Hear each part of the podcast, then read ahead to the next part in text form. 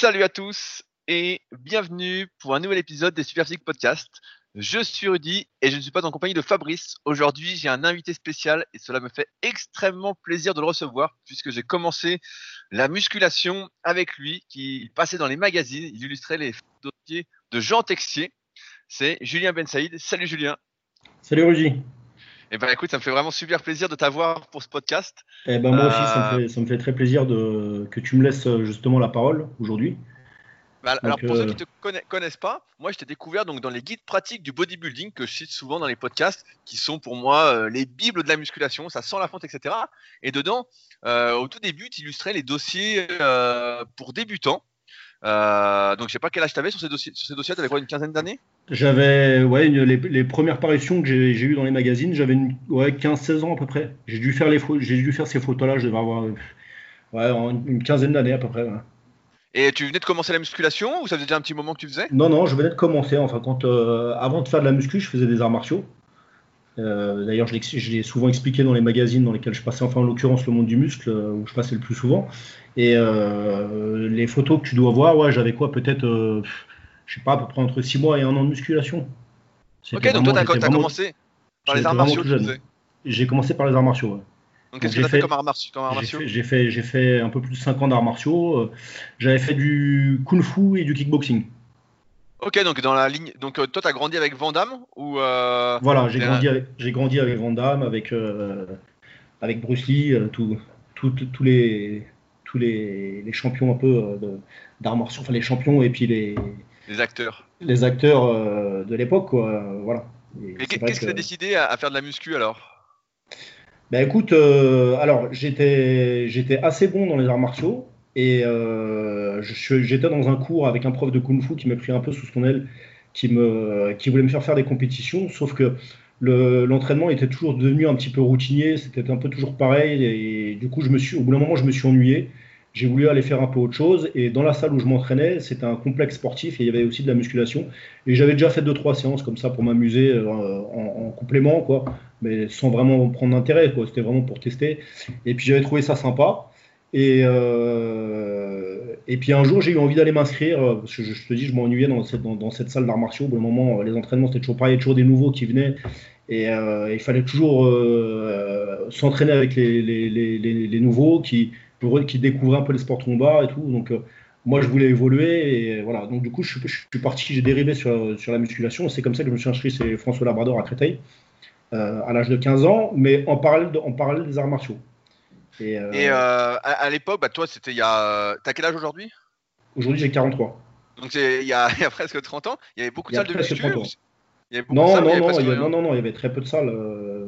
À l'époque, euh, bah, moi je viens de Créteil. Hein. À l'époque, à Créteil, tu avais la salle de François Labrador, qui était une salle quand même assez, assez mythique euh, dans le milieu, euh, et qui était, qui était réputée pour, voilà, pour avoir des, des, des gens qui s'entraînent sérieusement. Et après, avais, je crois que tu avais une autre salle vers Maison Alfort ou un truc comme ça à côté, pas très loin, dans une ville à côté. Et c'était plus un complexe, plus un complexe sportif.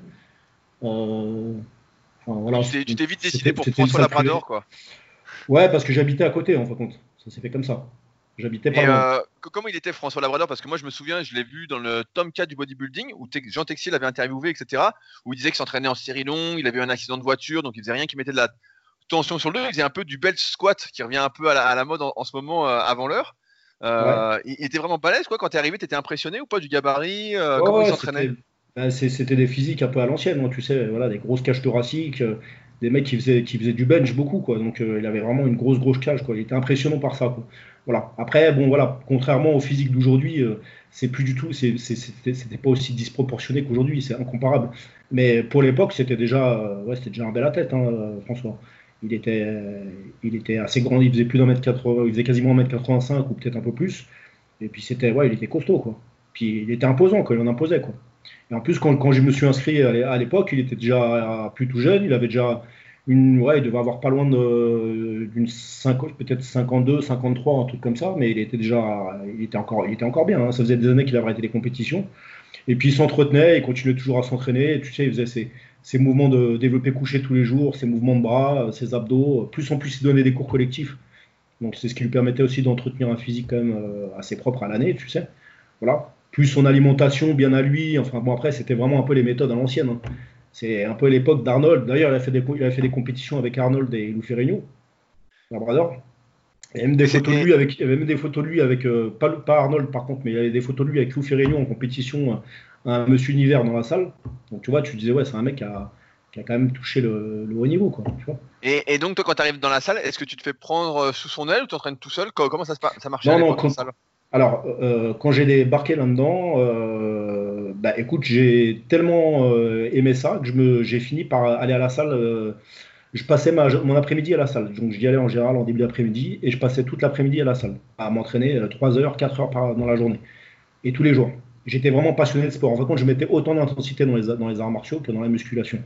Donc, quand j'ai basculé des arts martiaux à la musculation, je me suis, euh, bah, je, me, suis un petit peu entraîné tout seul au début en faisant plein de conneries, bien, évidemment, euh, parce que pour moi la quantité et le volume c'est ce qui était important et qui avait du résultat. Et en plus j'appréciais ça, donc euh, voilà. Et puis on n'avait pas autant d'informations qu'aujourd'hui. Donc pour moi, voilà, je, suivais mon instinct, j'aimais m'entraîner, donc j'allais m'entraîner. Je m'entraînais 3-4 heures par jour.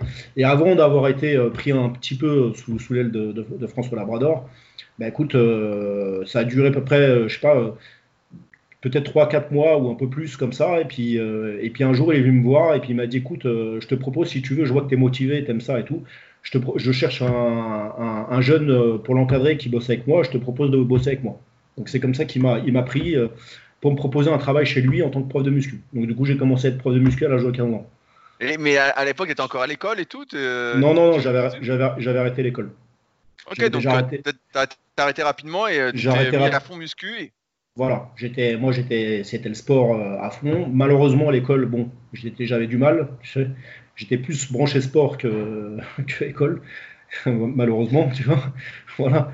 Mais euh, et puis du coup, ouais, il m'a, il m'a, il m'a pris, il m'a proposé un travail comme ça à l'âge de 15 ans. Donc du coup, j'ai commencé à bosser chez lui à l'âge de 15 ans comme prof de muscu. Et, donc là, tu faisais des programmes aux gens, tu suivais les gens, etc. Alors assez rapidement. Donc ouais, alors j'étais quand même encadré par lui au départ. Hein, donc euh, il m'a, il m'a quand même expliqué le travail, comment fallait, comment fallait travailler. Euh, qu'est-ce qu'il fallait que je fasse Donc, en gros, la, la, la, partie du travail, c'était essentiellement de faire des programmes de muscu, rester sur le plateau, euh, je bossais euh, de mémoire, je bossais de 14h à 20h, il me semble. Et du coup, je restais sur le plateau toute la journée euh, à faire des programmes aux gens et puis corriger les gens qui étaient sur le plateau. Voilà. Ok, et cette salle, bah, moi j'ai l'impression qu'elle était un peu mythique. C'est là-bas que tu as rencontré Jean Texier qui t'a fait passer dans les magazines. Comment ça s'est passé en fait pour que tu passes ah. dans les magazines à l'époque? Parce qu'il n'y avait pas grand monde qui passait. Ah ouais, et puis c'était c'était ouais, c'était super pour moi. C'est ce qui m'a permis aussi de, de, me motiver à faire des compètes et tout par la suite d'avoir une visibilité comme ça sur les magazines, c'était super pour moi à l'époque. Donc du coup, euh, comment ça s'est passé? Ben, François, il était, il était ami avec Jean Texier. Et Jean Texier venait régulièrement pour faire des, des, séances photos. Enfin, il tournait dans plusieurs clubs, euh, Jean Texier. Et, euh, et, il venait régulièrement faire des photos chez François d'adhérents de, lambda ou un autre truc aussi que François faisait. Par exemple, il faisait une fête du club. Tous les, tous les ans, il y avait une fête du club. Donc Jean Texier venait aussi à l'occasion de, cet événement euh, annuel pour pouvoir faire des photos et un reportage, un reportage sur le magazine du monde du muscle euh, au, sein, au sein de cette, cette compétition, parce que c'est une compétition inter, interclub aussi entre les adhérents.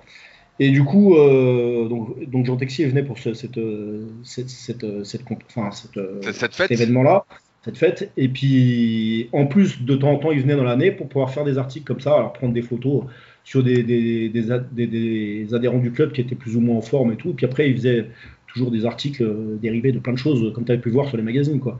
Et puis un jour, il m'a proposé, euh, il a vu que je m'entraînais bien, François il a dû lui parler de moi, et puis ça s'est fait comme ça. Quoi. Il m'a proposé de, de, venir, euh, de venir un jour pour faire une séance photo, euh, pour faire un truc sur les débutants. Voilà comment, comment bien commencer la musculation. Il m'a dit voilà, on va faire un truc sur les débutants comme ça. Et ça s'est fait comme ça. Et comment, comment il était Jean, Jean Texier alors? Il était, sympa, il était balèze. Euh, euh bah, moi, c'est une, légende un peu de la muscu, quoi. Ouais, ouais, bah ouais, bien sûr, pour son, pour son époque, ouais, il avait fait quand même pas mal de, il a été pas mal titré, Jean Texier. Hein. Je crois qu'il a été plusieurs fois champion de France.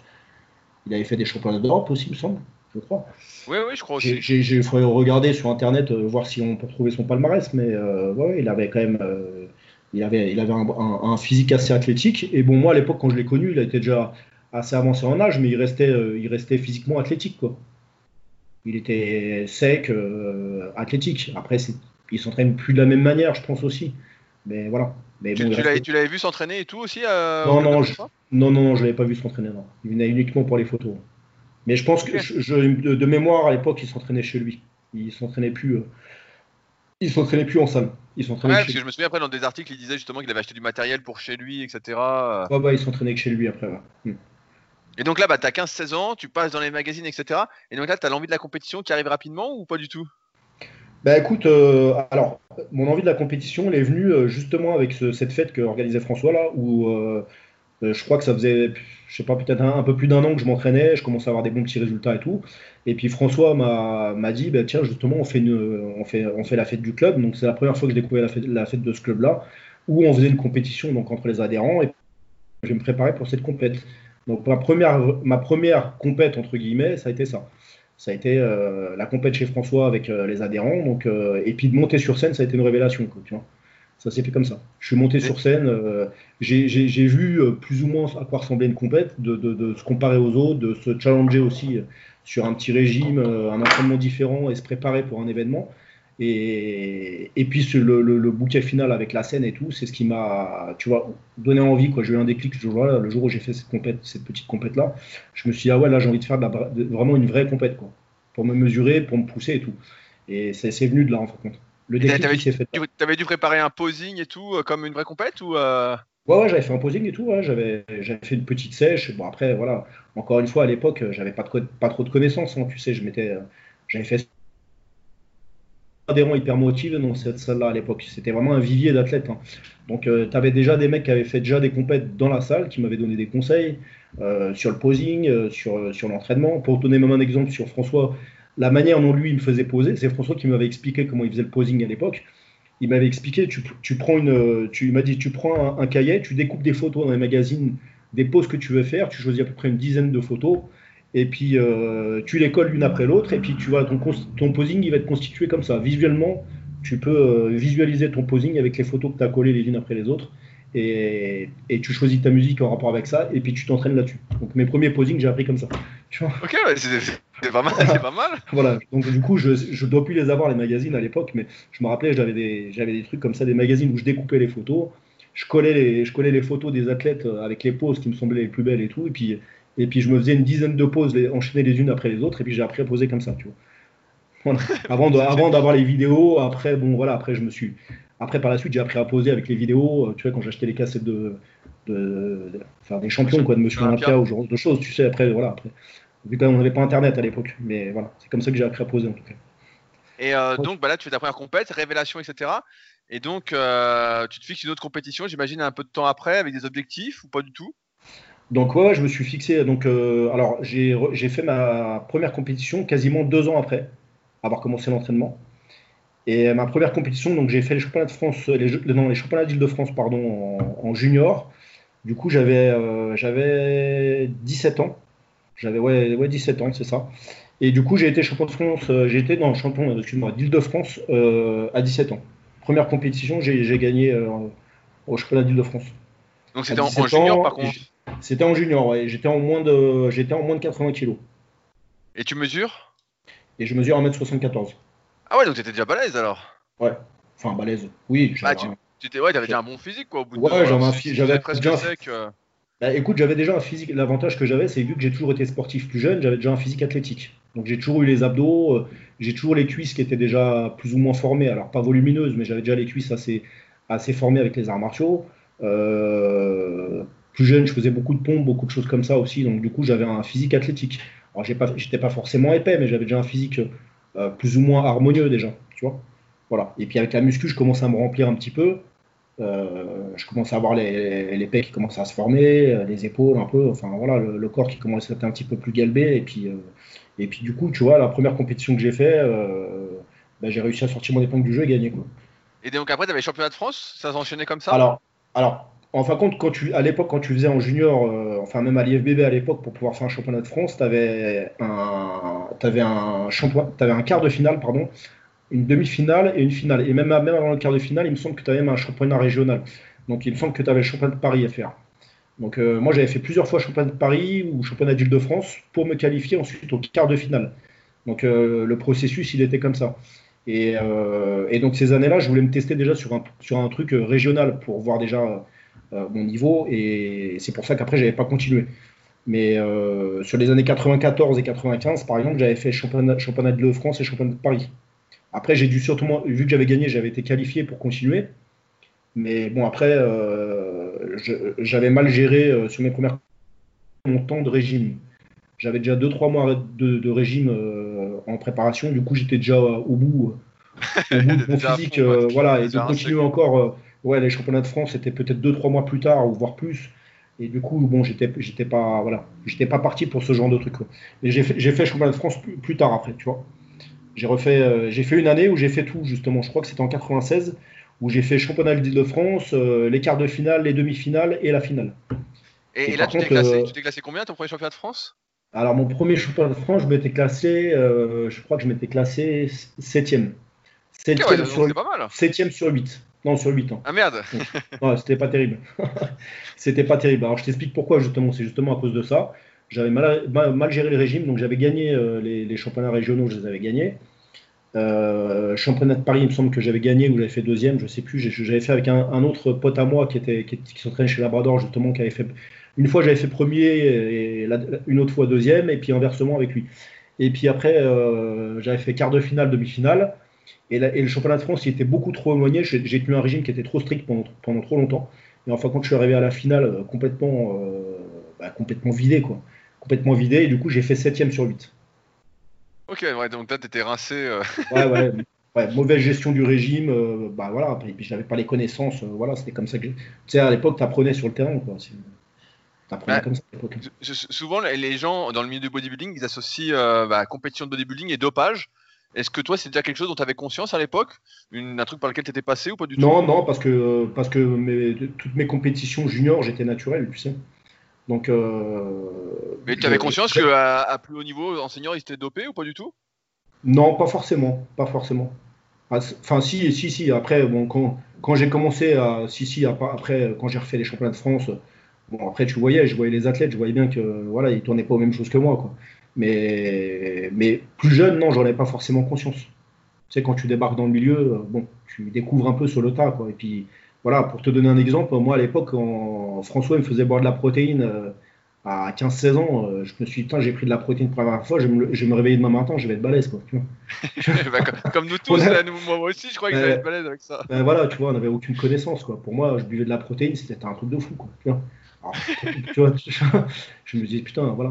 Quoi. En plus, la protéine bien, bien dégueulasse à l'époque, quoi. Ah oui, c'était la protéine. Ouais, lui, il avait une protéine. Attention, il fallait, fallait se boucher le nez. Hein. Et puis, euh, c'est, et puis, il avait, il c'est pareil, il avait sa technique d'ancien. Quand lui, la protéine, il me disait, il faut que tu bois, il faut que tu boives au moins, euh, au moins un litre par jour à l'entraînement. Donc, il me faisait boire un litre de prot. Et puis, la prot, je te dis, il fallait se boucher le nez pour la boire à l'entraînement. Et puis, euh, en plus, moi, j'étais en pleine puberté. Je te dis pas les boutons que j'avais sur la tête. J'avais des, des, furons sur la tête. parce que voilà, c'était comme ça, c'était les méthodes d'anciens. voilà, et puis tu as un ancien qui te parle comme ça, qui a déjà fait des compétitions euh, de haut niveau et tout, et bah, t'écoutes, quoi, tu vois, et puis voilà. Donc, non, pour revenir au dopage, j'avais pas forcément conscience du dopage, j'ai eu conscience bien plus tard, mais en faisant des compétitions, et puis en voyant les, catégories seniors. Parce que là, tu as fini 7 au France, et donc après, tu as quoi comme objectif l'année prochaine? Tu dis, bon, bah, je vais mieux gérer mon régime, et puis je vais... Euh, et ben voilà, j'ai tiré un enseignement de ce que j'ai fait comme erreur euh, avec cette préparation-là, et surtout sur la longueur de ma prépa. Donc je me suis dit l'année d'après, si je le refais, je me qualifie directement en quart de finale. Euh, et d'ailleurs, je crois que cette année-là, ça avait changé. Donc, je pouvais me qualifier directement en quart de finale. Je suis pas obligé de faire championnat de Paris ou championnat de France. Donc je crois que c'est, je crois que j'avais fait directement ouais, les quarts. Ensuite, j'avais fait les, demi et ensuite la finale. Et du coup, euh, du coup, ça c'était l'année d'après. Donc en 96, je fais septième. Et en 97, euh, je gagne championnat de France. En moins de 80 à 20 ans. Donc j'ai revu complètement ma, manière de préparer et tout, euh, ben, en tirant parti de mes erreurs et j'ai réussi à gagner le championnat de France à 20 ans. Mon junior, mais là, là, tu, tu, faisais le même poids que ta première compète en, gros à peu près. C'était en moins de 80. Ouais, toujours en moins de 80, mais par contre pas avec le même physique. Hein.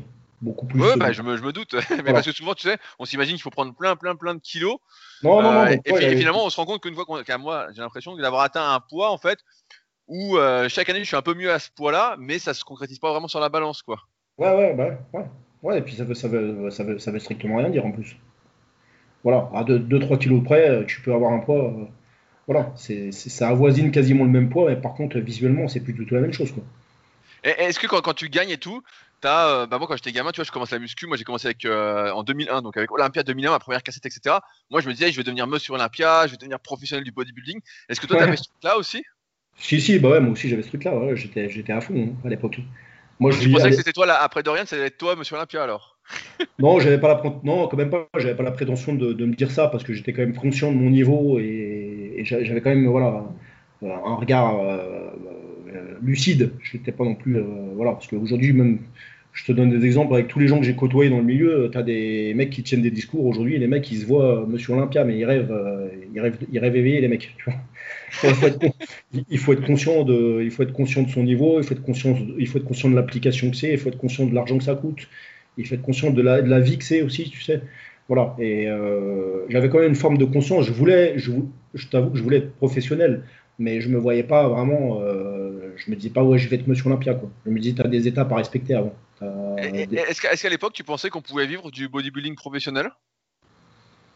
Euh, Ouais, je pense, ouais. Je pense. À l'époque, j'avais ce rêve-là, ouais. ouais. Si, si. Et, est-ce que c'était possible à l'époque ou euh, c'était car maintenant c'est pas possible mais est-ce qu'à l'époque c'était possible? Tu crois? Bah, écoute tu sais le problème c'est qu'on avait qu'une partie on avait que la face vide de l'iceberg hein. tu sais on voyait les grands champions on se disait ouais les mecs quand on te les montrait dans les magazines, ils étaient toujours avec des belles nanas, des belles voitures, des grosses maisons. Mais dans la réalité, euh, tu sais pas ce qu'était leur vie, vraiment. Donc, euh, on avait, un, schéma de pensée qui était peut-être un petit peu, euh, obsolète par rapport à la réalité des choses. Donc, ouais, on était, voilà, avais un rêve, tu te maintenais là-dedans, mais bon, voilà, faut. Je pense que j'étais quand même conscient que c'était pas si facile que ça et que tu gagnais pas des fortunes avec ce sport-là. Voilà. Mon ambition était peut-être. T'étais encore prof de muscu dans la salle en fait à cette Ouais, j'étais encore prof, ouais. j'ai bossé jusqu'à j'ai bossé jusqu'à jusqu'à mes 20 ans à peu près chez François. 20 21 ans, un truc comme ça, ouais. J'ai bossé euh, jusqu'à temps que tu gagnes en fait alors. Ouais, jusqu'à temps que je gagne, ouais. ouais. Et qu'est-ce qui t'a fait que t'as as changé après alors? Euh, ben parce que euh, du coup euh, le club il commence à marcher un peu moins bien. François m'a dit on va on va on va on va laisser tomber. Il avait plus besoin de moi quoi en gros. Euh, parce que euh, au niveau, au niveau de son. Justement, il y avait des clubs qui avaient ouvert à côté, il commençait à, perdre un peu de clients et tout, donc c'était peut-être un peu plus dur pour lui financièrement, du coup, il m'a pas gardé. Et après, moi, j'ai évolué, euh, évolué sur autre chose, mais, mais bon, je continuais à m'entraîner là-bas par contre. Là-bas, on gardait toujours des bons rapports, hein, mais bon, après, après, je le dépannais de temps en temps, il avait besoin de moi, je le dépannais, mais après, je bossais plus pour lui, quoi. Ok, et donc là, bah, je reviens sur le truc des compétitions. Donc là, tu gagnes euh, championnat et après, qu'est-ce que tu fais? Alors, tu te dis, bon, bah, je vais essayer de faire les championnats d'Europe, championnats du monde? Euh, Non, parce que j'étais champion de France. Donc, du coup, j'ai. Alors, oui, si, je m'étais préparé pour les championnats du monde junior. Ça, c'est. Je m'étais pas préparé en 80. Euh, bah, je, crois, je, crois que, je crois que c'était l'année après. Hein. Je crois que c'était 98 ou fin 90 ou début 4 non non c'était c'était fin d'année 97 pardon et euh, je m'étais préparé pour les championnats du monde euh, junior, sauf que euh, à deux mois de préparation, on m'a annoncé que la compétition était annulée. donc, donc, du coup, je l'ai pas fait. Du coup, je l'ai pas faite. Mais bon, j'étais, j'étais, j'étais sélectionné et tout pour monde junior, quoi. Donc c'est dommage, j'ai pas eu, j'ai pas eu ce plaisir-là, malheureusement. Et t'as pas pu faire l'année d'après Europe ou monde comme ça Alors l'année, alors l'année d'après, en fin de compte, euh, bon, je continuais toujours à m'entraîner euh, régulièrement, j'étais toujours aussi motivé pour faire des compètes. Euh, par contre, de, pour, passer de, pour passer de junior à senior, il me semble qu'à partir de 20, 20 ans ou 21 ans, tu passes en senior, il me semble, à l'époque. Ça a peut-être changé aujourd'hui, mais en tout cas à l'époque c'était comme ça. Et, et du coup, j'ai été contacté par l'américain qui, a monté le Musclemania qui s'appelle Week, qui m'avait contacté. Je, tu, vois qui c'est euh, Ouais, ouais, je, je, bah, je, sais, à l'époque, il était dans, les mondes du muscle, donc euh, comme je les ai tous récupérés, euh, je vois. Voilà, c'est ça. Donc, du coup, il m'avait, il m'avait, il, m'avait appelé chez moi. Une fois, j'étais parti au ski. j'étais parti au ski. Et puis, j'ai eu ma mère au téléphone qui m'appelle, qui me dit qui me dit il y a un Américain qui arrête pas d'appeler à la maison, il a absolument de parler. J'ai cherché, à en savoir plus. J'ai dit ouais, c'est qui et tout. Elle m'a dit bah, écoute, c'est un Américain qui veut te faire faire une compétition. Euh, il t'a envoyé des courriers et puis ça fait déjà deux trois fois qu'il appelle, il veut te parler euh, en direct. Donc du coup, je suis rentré du ski et puis j'ai réussi à l'avoir au téléphone. Et du coup, il me proposait de faire une compétition à Londres euh, pour le Musclemania. Il m'avait vu dans les magazines français, justement, les magazines avec les articles de Jean Texier et tout. C'est comme ça qu'il m'a repéré et il m'a proposé de me sponsoriser et faire Musclemania. Sponsorisé, donc là, là, il te payait alors direct pour t'entraîner et tout Alors, ouais. Alors, sur le tableau, c'était comme ça. Dans la réalité, c'était autre chose. En fin pour être sponsorisé, il fallait que tu fasses Musclemania et que tu gagnes. Ok. voilà, c'est pas la même chose, tu vois. Mais du coup, il m'avait écrit plusieurs courriers, on s'est eu plusieurs fois au téléphone. Il m'a dit voilà, t'as un potentiel. Enfin, il m'a un petit peu brossé dans le sens du poil, tu vois, pour motiver à faire sa compète. Et puis du coup, j'avais fait sa compète à Londres euh, en 98, donc un an, euh, ouais, un an, un an après euh, mes de France, enfin avoir été champion de France, pardon. Et, et par contre, j'étais passé de catégorie junior en catégorie senior. Donc je me suis présenté en moins de 80, moins de 80 kilos aussi, toujours, à, ce Musclemania-là. mais par contre, j'ai concouru avec des seniors. Et donc là, les mecs étaient énormes à côté de toi? Ouais, ouais, je suis tombé sur des mecs qui avaient des gros, quand même, ouais, des gros gabarits, à côté de ce que j'avais pu voir en junior, quand même. Quoi. Et puis, euh, alors, c'est pareil, eux, euh, ils prodiguaient le, le, bodybuilding naturel, hein, Musclemania à l'époque, tu vois. Donc, euh, voilà, moi j'étais, j'étais, j'étais naturel, tu sais. Donc, je me suis présenté à, je me suis présenté à Musclemania, j'étais, j'étais naturel. Je suis tombé sur des mecs, bon, ils l'étaient pas forcément, quoi. Ouais, mais je, je, me souviens, Musclemania, c'est un peu même aujourd'hui. À chaque fois, ils disent champion du monde naturel, etc. Et on les voit bien, les mecs, bah, ils sont pas naturels. Non, non, non, ils sont pas naturels, ouais. Ouais, ils sont pas naturels. Non, du coup, j'ai fait, je, je, te dis cinquième, j'avais fait quatrième. Quatrième ok, bah, donc c'était pas, pas si mal finalement. Ouais, c'était pas si mal, ouais, bah, de, passer en, de passer en junior, de, de, junior à senior, et en plus tomber sur des mecs qui étaient quand même, euh, bah, pour la plupart dopés. Euh, j'ai fait une quatrième place, c'était déjà pas mal. C'était déjà pas mal. Et puis c'était le challenge, quoi. Tu arrives dans une compétition internationale, euh, tu as le président de cette fédération qui te, qui te veut, qui veut que tu participes et tout. C'était vachement, vachement motivant pour moi. C'était, c'était hyper entraînant. Quoi. Et là, là, en finissant quatrième derrière euh, des mecs a priori dopés, est-ce que ça te pousse justement à te dire bon, bah, peut-être que je passe par là ou... Bah, écoute, pas tout de suite, non, non, non. Moi, j'ai voulu justement, euh, j'ai voulu prendre un peu de recul. Euh, là, ça faisait déjà pas mal d'années que je faisais des compètes en tant que junior. Ensuite, j'ai fait ça. Et en fin de compte, cette compétition-là, ça m'a permis de me dire bon, là, il faut que tu lèves le pied un peu, repose-toi prépare tes, prépare futures années de compétition si tu veux refaire la compétition en senior. Mais prends le temps, de, le faire. Donc du coup, j'ai fait plusieurs années de break. J'ai fait trois ans, euh, ouais, j'ai fait, j'ai fait ouais, trois ans de break quasiment. Euh, avant de me représenter euh, pour faire des compétitions, euh, des compétitions seniors. Mais à ouais, donc là, tu avais complètement changé de gabarit, alors trois ans d'entraînement motivé et tout. Ouais, voilà, je me suis dit, tu vas faire des hors-saison, tu vas essayer parce que j'étais hyper méticuleux en, tant que junior. Hein. Je, je, tu vois, je notais tout ce que je mangeais, je notais mes entraînements, j'avais vraiment un, un, recul tout le temps sur ce que je faisais. J'essayais d'analyser mes entraînements, ce que je faisais de bien, pas bien. Voilà. Et du coup, je me suis dit, écoute, prends-toi le temps de, le faire, vraiment d'analyser ce qui va pas, et puis essayer de progresser de manière intelligente pour pouvoir passer après enseignant. Bon, après, j'étais vraiment passionné, donc euh, je passais vraiment du temps à étudier tout ça. Quoi. Et euh, c'est ce que j'ai fait. J'ai passé plusieurs années, enfin plusieurs années, j'ai passé 2-3 ans à essayer de m'améliorer euh, et de passer pour passer à une, catégorie plus élevée. Quoi. Bah, à, l'époque, j'ai l'impression qu'il y avait un peu cette mode des grosses grosses prises de masse. On en voyait pas mal dans le monde du muscle qui faisaient des prises de masse en n'ayant pas peur de devenir un peu gras. Et maintenant, bon, on a l'impression que tout le monde reste sec toute l'année. Bon. est-ce, que toi, est-ce que toi, t'es passé par là aussi, des grosses ah, bah prises de masse et tout? Ouais, ouais, je suis passé par là. Ouais, je suis passé t'es, monté, monté à combien alors pour redescendre à 80 oh, je suis jamais monté. Le maximum que je suis monté, c'était 100 kg. Je suis jamais monté. Ok, ouais, 100 kg. Donc, 114, 100 kg alors. Hors saison, hein. Hors saison. Et comment tu te sentais justement Parce que euh, là, tu devais dire putain, mais je me sens énorme. Bah, écoute, euh, ah, sur le moment, quand je le vivais, je me disais c'est bien, je suis gros, j'ai pris du poids et tout, j'étais content, tu sais, à l'époque. Surtout que c'était la mode. Hein. tu voyais Dorian par exemple, dans les magazines, euh, il était tout bouffi, c'était un bibendum euh, hors saison. Je sais pas si tu te rappelles des photos. Oui, oui, je me, souviens bien. Bah, tous les mecs faisaient des prises de masse, ils n'avaient pas peur de se montrer gras en fait. Ah ouais, ils étaient hyper gras. Hein. Ils étaient hyper gras. Hein. Euh, lui, même King Kamali, que j'ai pu voir dans une compétition une fois. Ah ouais, Kamali, ouais. ouais j'avais fait un grand prix au Canada. King Kamali était en démonstration, il faisait 140 kilos. Quoi. Il mangeait, avant de monter sur scène, il, il mangeait des chips. Tu vois ah il était, c'était, c'était même plus un athlète, c'était un obèse, tellement il était gros. Vraiment un obèse, hein. il, ressemblait à rien, quoi. Plus, pas une forme de muscle, un, un, obèse, vraiment.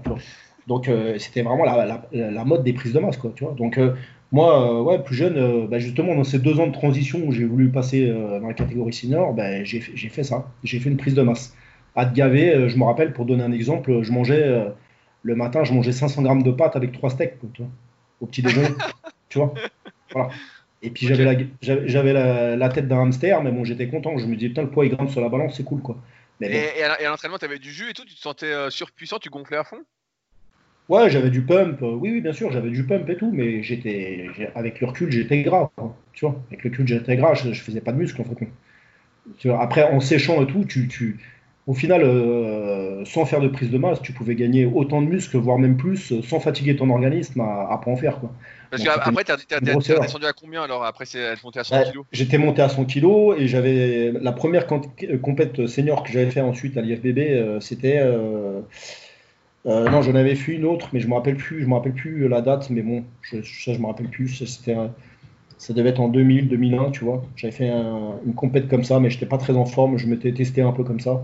Je me rappelle plus. C'était un Grand Prix, je crois. la le premier championnat de France que j'ai fait ensuite à l'IFBB, c'était en 2002 et j'étais en moins de 90 kg. Ok, ouais, donc t'avais pris à peu près 10 kg là alors J'avais pris 10 kg, hein. ouais. J'avais pris 10, 10 kg euh, et euh, j'étais, je pense que j'étais quand même moins en forme que quand j'ai gagné, le championnat de France. Ouais, donc t'avais quelques, t'avais pas voulu J'avais quelques kilos de plus, ouais, mais j'étais pas aussi en forme physiquement, tu vois. Tu, tu vois que t'aurais été à, combien alors dans la même forme physique? T'aurais quand même gagné 4-5 kilos?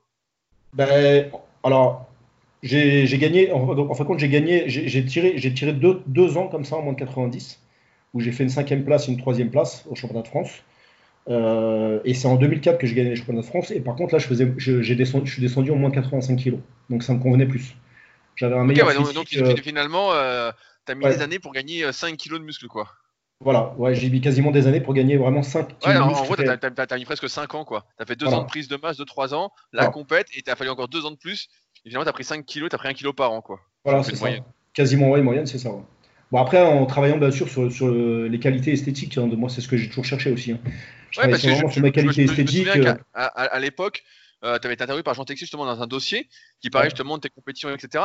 Et toi, tu avais dit que tu avais commencé justement par t'entraîner un peu de manière euh, plus pump, etc. gros volume, bah, avec Labrador, je me doute. Et après, tu avais changé d'entraînement en fait c'était plus passé sur un entraînement plus lourd, etc. Un peu ce que font l'inverse, ce qu'on fait l'inverse. En général, on démarre par faire du lourd, on fait avec l'ego, etc.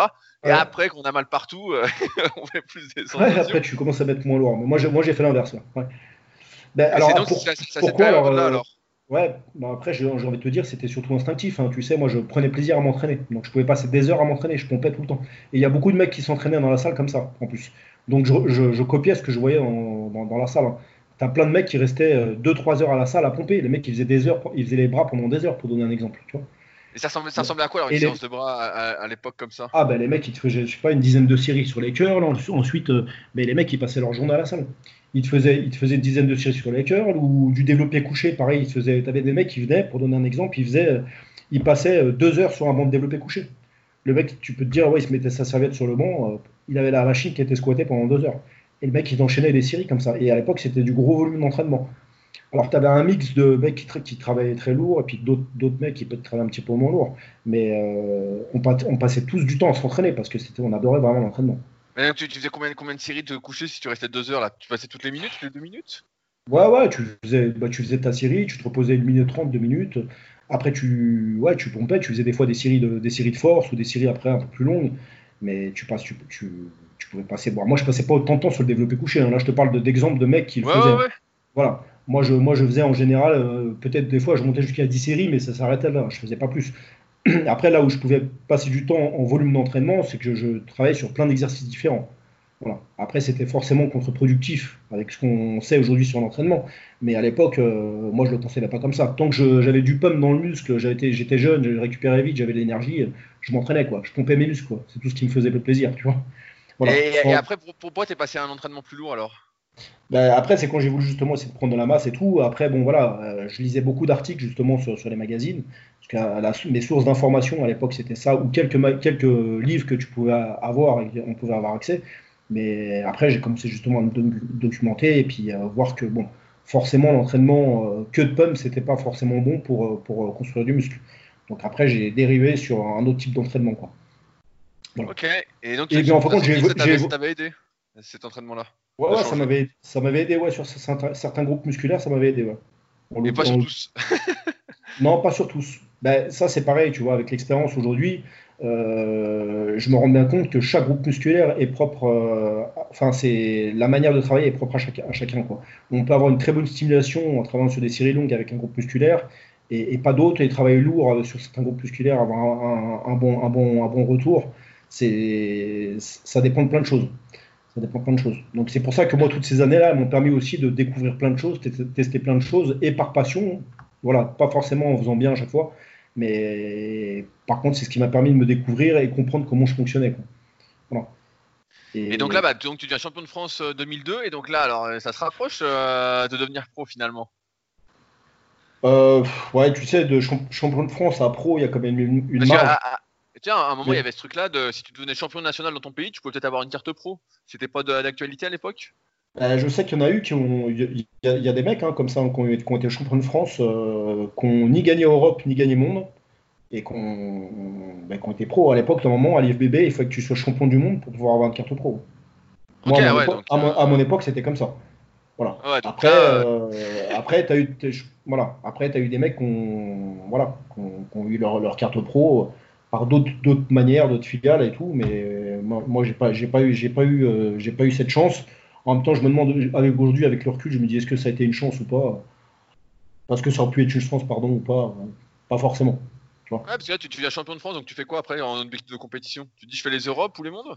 Alors, j'ai fait une sélection Europe, mais plus tard, euh, un peu plus tard, l'année suivante, la nuit où je gagne, euh, enfin non, même pas l'année, je crois que c'était la même année, j'ai été sollicité justement par le responsable international des juges, euh, qui s'appelait René Même à l'époque. ah oui, bah, ouais, ouais, qui est français et tout, qui est toujours là, qui est avec qui Eric Favre maintenant, je crois. Voilà, Eric Favre, il entraîne Morganast. voilà. Et eh ben, à l'époque, il m'avait proposé de faire un Grand Prix au Canada, un Grand Prix au Canada et un Grand Prix de Slovaquie, pour pouvoir me tester justement un peu en international. Donc, euh, dans la foulée, justement après les championnats de France, après avoir été champion de France euh, euh, en 2004, j'ai enchaîné avec un, Grand Prix au Canada, un Grand Prix. D'ailleurs, j'ai fait dans ma catégorie, tu avais un mec qui était pro, pour te dire des fois comme quoi pro, ça veut tout dire et rien dire. moi, je suis allé au Grand Prix, au Grand Prix bon, pour me faire plaisir, hein, j'étais, je, visais rien, c'était, c'était plus pour se tester quoi, sur un Grand Prix international et puis, et puis voir comment ça pouvait être et tout. Euh, voilà, c'était pas non plus, il n'y avait pas de, vrai challenge derrière. Euh, et ben tu vois, j'ai fait, euh, je crois que j'avais fait troisième à cette compétition-là. Et dans ma catégorie, tu avais un mec qui était pro, qui, était, qui, a, qui a fait cinquième ou sixième. Quoi. Ok, ok. un mec, il était pro, voilà, moi j'arrive, champion de France, je le, le mec se retrouve dans ma catégorie. Alors, Pourtant, il était, il était quand même en forme et tout, hein, il était sec et tout, mais avec un physique un peu bizarre et tout. Mais tu vois, le mec, il fait, il fait 5 ou 6 je crois. Donc, tu vois, euh, voilà. Donc, tu dis, et après, tu as, fait Slovaquie alors? Des très bons amateurs qui peuvent battre des pros. Et après, j'ai enchaîné avec, avec Slovaquie. Pareil, je crois que j'avais fait un podium au troisième ou quatrième, je sais plus. Donc pareil, c'est pareil, Grand Prix de Slovaquie, par contre, tu avais, avais, un sacré niveau. Hein. Cette année-là, je ne sais plus s'il y avait Stéphane Avlik ou c'était l'année d'après. Parce que cette année-là, j'étais parti avec euh, Frédéric Sauvage, je sais pas si ça te parle. Oui, oui, bah, je connais bien, je vois bien Frédéric Sauvage qui avait fait un DVD avec euh, mon pote qui est malheureusement mort, euh, Raph Lafoirie, qui était pro IFB, Fred Sauvage. Ouais, voilà. Ouais, ouais, ouais, voilà. Ouais. Donc, du coup, j'avais fait le Grand Prix de Slovaquie avec Fred Sauvage et Laurent Erasme. Oui, bah, je vois aussi bah, qui fait du coaching aussi en ce moment.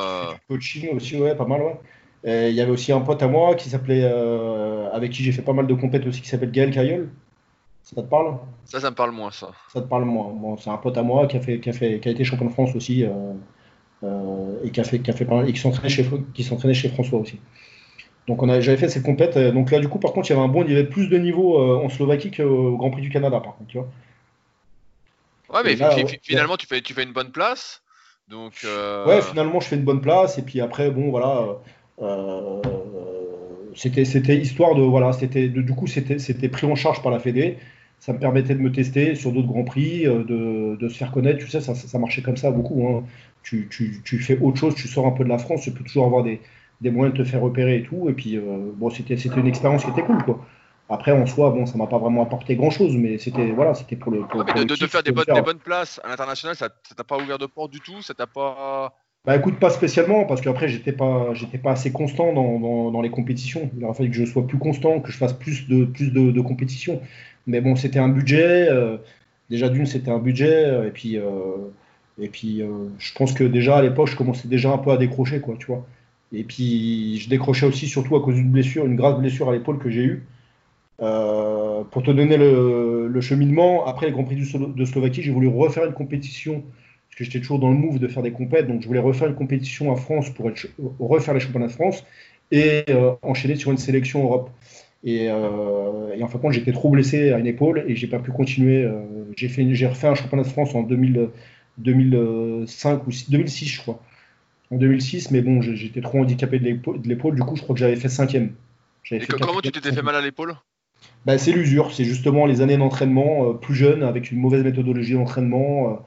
Euh, pas de respect, pas, pas de respect de, choses que aujourd'hui je sais, aujourd'hui avec, le, avec l'expérience, mais des choses que je ne savais pas forcément.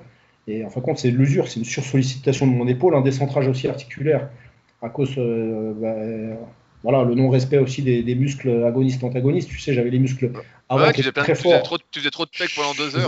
trop, trop de pecs, voilà, c'est ça, ouais, c'est ça, c'est exactement ça. Je faisais beaucoup trop de pecs, euh, toujours à faire des pecs. je me suis, je me suis bousillé l'épaule. Quoi. Et euh, tu t'es fait quoi? Tu t'es fait opérer ou tu as juste fait de la muscu bah, euh, inverse Non, non, non, non, je me suis fait opérer. Euh, bah, après cette compète-là, c'était vraiment trop, trop douloureux et puis c'était impossible de m'entraîner. Et puis voilà, au-delà même de faire des compétitions, l'entraînement pour moi c'était un plaisir. Quoi. Au lieu de se il n'y avait pas que de se challenger pour faire les compétitions. J'aimais aussi l'entraînement, le, body, le bodybuilding. tu vois, comme toi, qui par exemple n'as peut-être pas fait de compétition, mais t'aimes l'entraînement, t'aimes ça. Bah, moi j'étais un peu dans cet état d'esprit ça, le, de, comme ça aussi. Les, les compétitions c'était un plus mais euh, je n'étais pas motivé par ça. Mais bon, là, du coup, avec cette, euh, cette dernière compétition, euh, plus le régime qui avait été compliqué parce que j'avais des douleurs et tout, tu sais, moralement, tu n'étais pas bien hein, quand tu ouais, ouais, un peu à plat, quoi. Et à plat, plus le régime et tout, c'était trop, quoi. Et du coup, je me suis dit, bah, écoute, faut, je me suis faut que je me fasse opérer, je peux pas rester comme ça, quoi. Je peux pas rester des années avec un, une, épaule qui, qui, me gêne parce qu'elle me gênait dans la vie de tous les jours après, hein, pour te dire. J'étais. T'avais quoi exactement, tu te souviens? Bah, c'était une, c'était un déchirement du bourrelet euh, glénoïdien. Ok, ah ouais, ouais, ok, bon, voilà. Donc du coup, j'avais l'épaule, euh, j'avais quasiment plus de, ouais, plus de, plus de, plus de, plus de stabilité dans l'épaule, elle était complètement instable. J'avais une, une, instabilité postérieure. Et du coup, sur plein de, plein, plein de mouvements, ça me gênait. Euh, ça me gênait vraiment, déjà d'une. Et puis, à l'entraînement, ça me gênait. Et puis, même dans la vie de tous les jours, ça me gênait. Ok, donc là, tu te fais opérer, donc tu peux plus t'entraîner pendant un petit moment après l'opération? Ouais, alors euh, ouais, après l'opération, je me suis pas entraîné pendant ouais, pendant au moins pendant au moins un an, j'ai galéré à, reprendre l'entraînement euh, correctement. Ah non, eh, comment t'as fait alors psychologiquement euh Eh ben écoute, ça a été la période un peu off. Hein. Tu sais, j'avais enchaîné tellement d'années de compétition, de choses comme ça, que j'avais besoin de faire un peu autre chose. Je pense que c'est une année où je me suis un peu, tu vois, j'ai un peu levé le pied, quoi. J'ai lâché un peu le, truc et je m'entraînais un peu différemment, quoi. Et puis cherchais surtout à me rééduquer, quoi. Je cherchais surtout à me rééduquer parce que j'avais fait une rééducation qui n'était pas forcément très bonne. J'avais été mal conseillé et, euh, j'avais mis du, temps à bien récupérer. Tu sais, les, les kinés que j'allais voir, tout ce qu'ils voulaient, c'était que je, puisse couper, euh, couper ma viande dans mon assiette.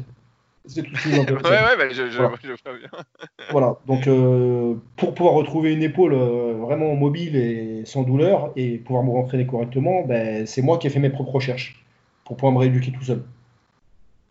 Donc en lisant. Et, aujourd'hui, tu n'as plus de séquelles, plus de bah, Aujourd'hui, j'ai récupéré, on va dire 90% de. J'ai plus de douleur hein, dans la vie au quotidien, j'ai plus de douleur, j'ai de la mobilité, mais par contre, je suis toujours obligé de bien m'échauffer. Si je m'échauffe, si je m'échauffe mal, j'ai mal. Si j'ai un, échauffement qui est bâclé, j'ai mal. Si je m'échauffe pas, j'ai mal. Il faut, il faut que je m'échauffe. Il faut bien que je m'échauffe. Parce que j'ai, en fin de compte, j'ai des, des, des vis. Il m'avait mis des vis dans l'épaule. Ok, donc, ils sont toujours là alors, qui Ouais, elles sont toujours là. Bon, après, elles me, me gênent pas hein, en soi, mais, mais, par contre, je suis quand même obligé de, de, de, bien m'échauffer, de retravailler aussi sur, sur, ma mobilité aussi articulaire pour pas avoir les muscles grippés. Pendant, un pendant une grosse période aussi, j'avais les muscles, euh, qui, les, muscles périphériques qui étaient toujours enflammés. Le, petit pectoral était toujours enflammé, l'infra, le, sous-épineux toujours enflammé, euh, le trapèze aussi, euh, qui, était, qui était toujours assez pris. Euh, les muscles du goût aussi, le, le, sterno, le sternoglédo, comment, je sais comment il s'appelle. oui, je vois. Pour le muscle du cou. voilà, muscle du cou, voilà, c'est ça.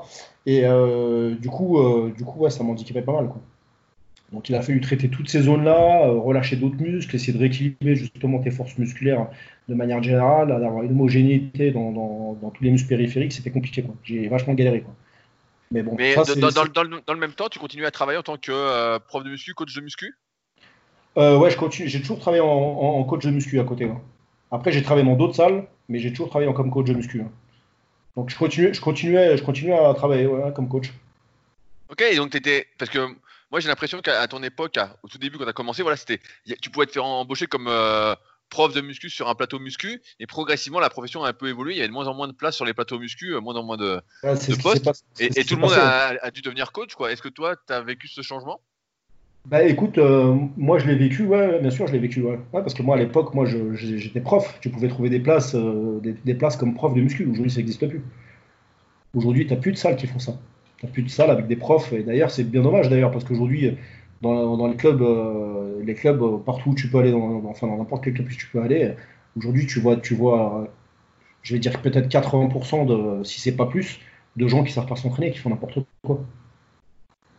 Et eh oui, on est devenu dans un monde de product, de rentabilité, on va dire. C'est exactement ça. c'est exactement ça. Euh, Mais malheureusement, ça va faire des dégâts parce qu'aujourd'hui, des... aujourd'hui, avec euh, tout ce qui se passe sur Internet, avec les... Internet, les réseaux sociaux, euh, les vidéos sur YouTube, et trucs comme ça, aujourd'hui, tu as des gens qui, qui, bah, qui voient ça, ça, ça leur donne envie de faire la même chose et puis ils reproduisent à la salle, sauf qu'ils leur produisent mal. Donc euh, aujourd'hui, je peux ça, voir. Ça, marche pas comme le posing euh, comme tu faisais à l'époque alors Non, non, non, c'est malheureusement ça marche pas. Encore le posing, si tu te loupes au posing, c'est pas très grave. Par contre, si tu te loupes pendant des années à t'entraîner n'importe comment, euh, les répercussions c'est pas les mêmes. Donc je pense que là, à mon avis, il va y avoir des, il va avoir des catastrophes. Hein. Ça c'est clair. Tu vas avoir des, des, gens qui vont être blessés. Pas mal. Et, et, toi, tu m'avais Sans rajouter en plus. Sans, en, plus en revenant sur le dopage aussi. Hein. En plus, en plus par-dessus ça, tu rajoutes le dopage euh, avec l'entraînement qui va pas, bon, c'est encore pire. T'imagines bien euh, justement, tu, tu, veux, qu'on aborde un, peu le sujet avant de parler euh, de la salle que tu as eu pendant 10 ans sur le dopage, puisque toi, tu as pu voir l'évolution, vu que ça fait très très longtemps que tu es dans le milieu. moi, j'ai l'impression, avec un œil extérieur, que ça a vraiment explosé avec Dorian Yates quand il a commencé à gagner. J'ai l'impression qu'avant, les mecs étaient, avaient plus de trucs d'entraînement. Tu sais, tu voyais, comment ça s'appelle, Battle for Gold avec euh, Rich Gaspari, Lianet, euh, tous les mecs s'entraînaient au col, tout, ça sentait la fonte. T'as l'impression que les mecs, putain, ils passaient leur vie à la salle et tout. et après, on a eu l'impression qu'ils s'entraînaient de moins en moins et qu'ils étaient de plus en plus dopés. Et euh, que maintenant, c'est limite celui qui réagit le mieux au produit, parce que les entraînements n'ont plus trop de. Quand tu les regardes, bah ça n'a plus rien de. Il n'y a plus de spirit, quoi. Non, non, ouais, c'est ça. C'est exactement ça. C'est le mot est bien choisi. Il n'y a plus de spirit. C'est ça. C'est exactement. C'est aujourd'hui, on se demande.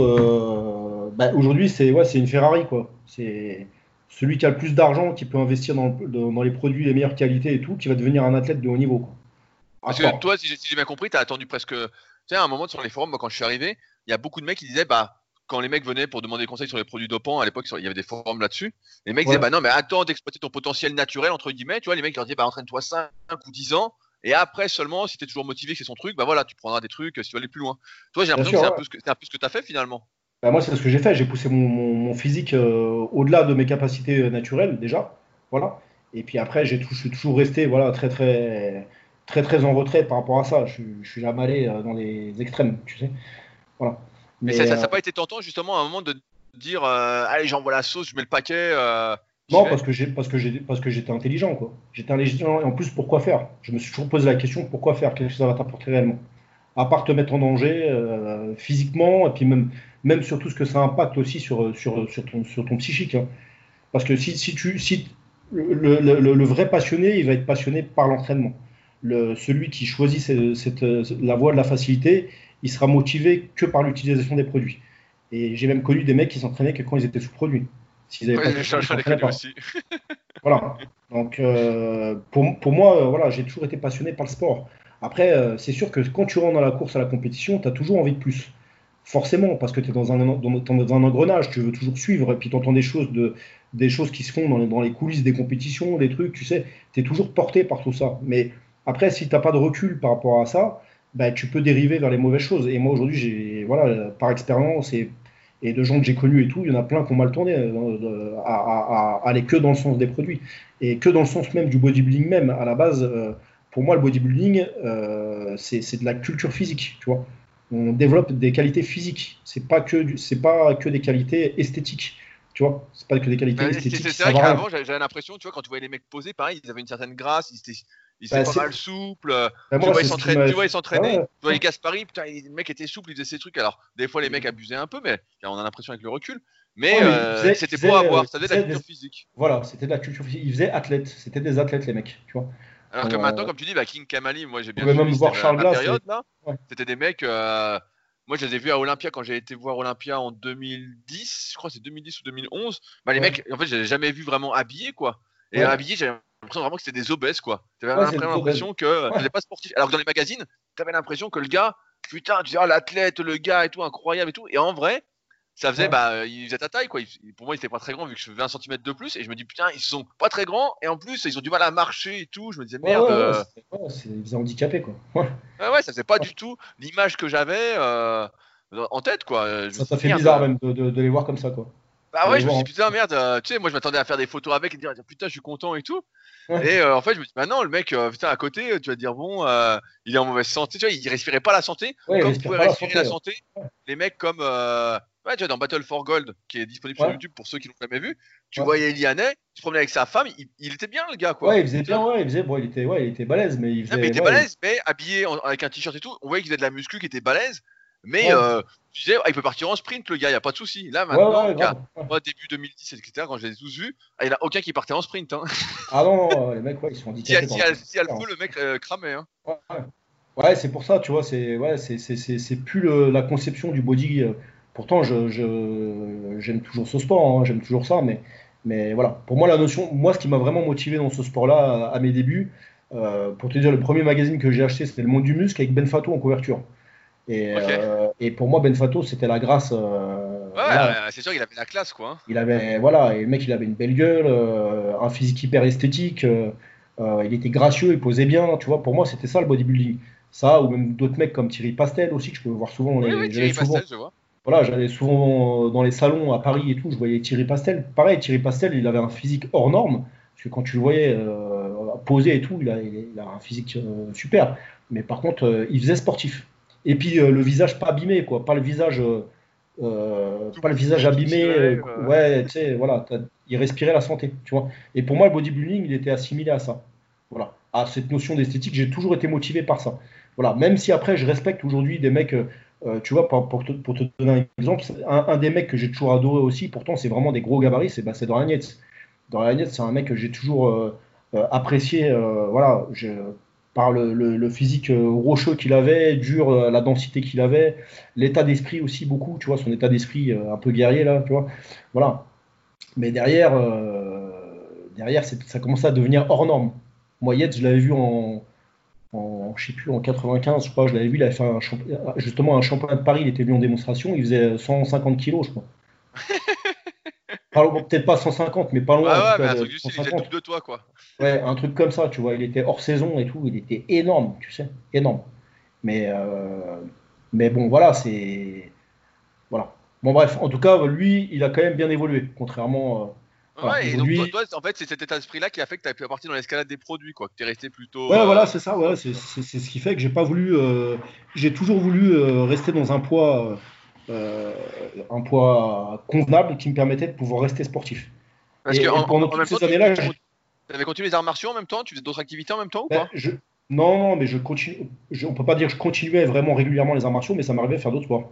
Tu vois, je pouvais euh, aussi bien aller faire aller nager, aller faire un footing, aller faire du. à l'époque, avant que le CrossFit euh, soit la mode, je faisais plus du functional training, tu sais, des trucs que tu pouvais des mix un petit peu de ce que je pouvais faire, euh, de ce que je pouvais faire en arts martiaux, mélanger avec de la boxe anglaise, corde à sauter, faire des montées de sprint, tu vois, des choses comme ça, quoi, faire des tractions, travailler en plein air, tu vois. Tu sais, j'ai toujours travaillé comme ça un peu en parallèle, tu vois, pour pouvoir se vider la tête.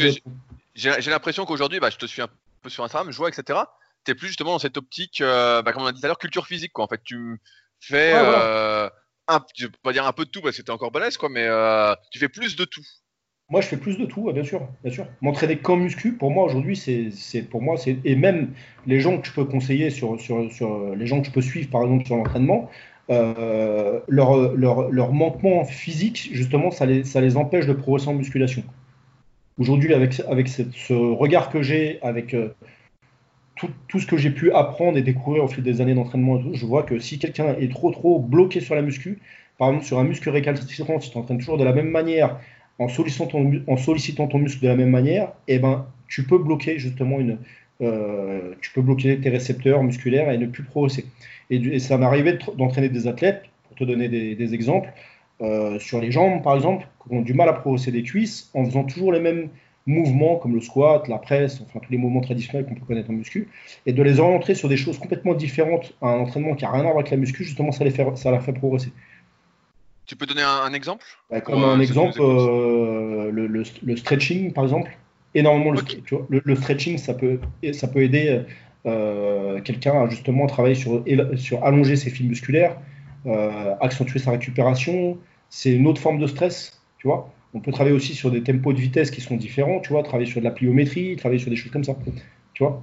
Ouais, des, choses complètement différentes. Complètement euh, différentes. Après, qu'on pourrait s'interdire en tant que pratiquant en se disant bah non, non, il faut surtout pas que je fasse ça, c'est contre la muscu. Bah, euh, on se interdisait à l'époque. Euh, bah oui, on s'interdit même beaucoup. Si t'as beaucoup de mecs, tu dis non, si je fais ça, je vais maigrir.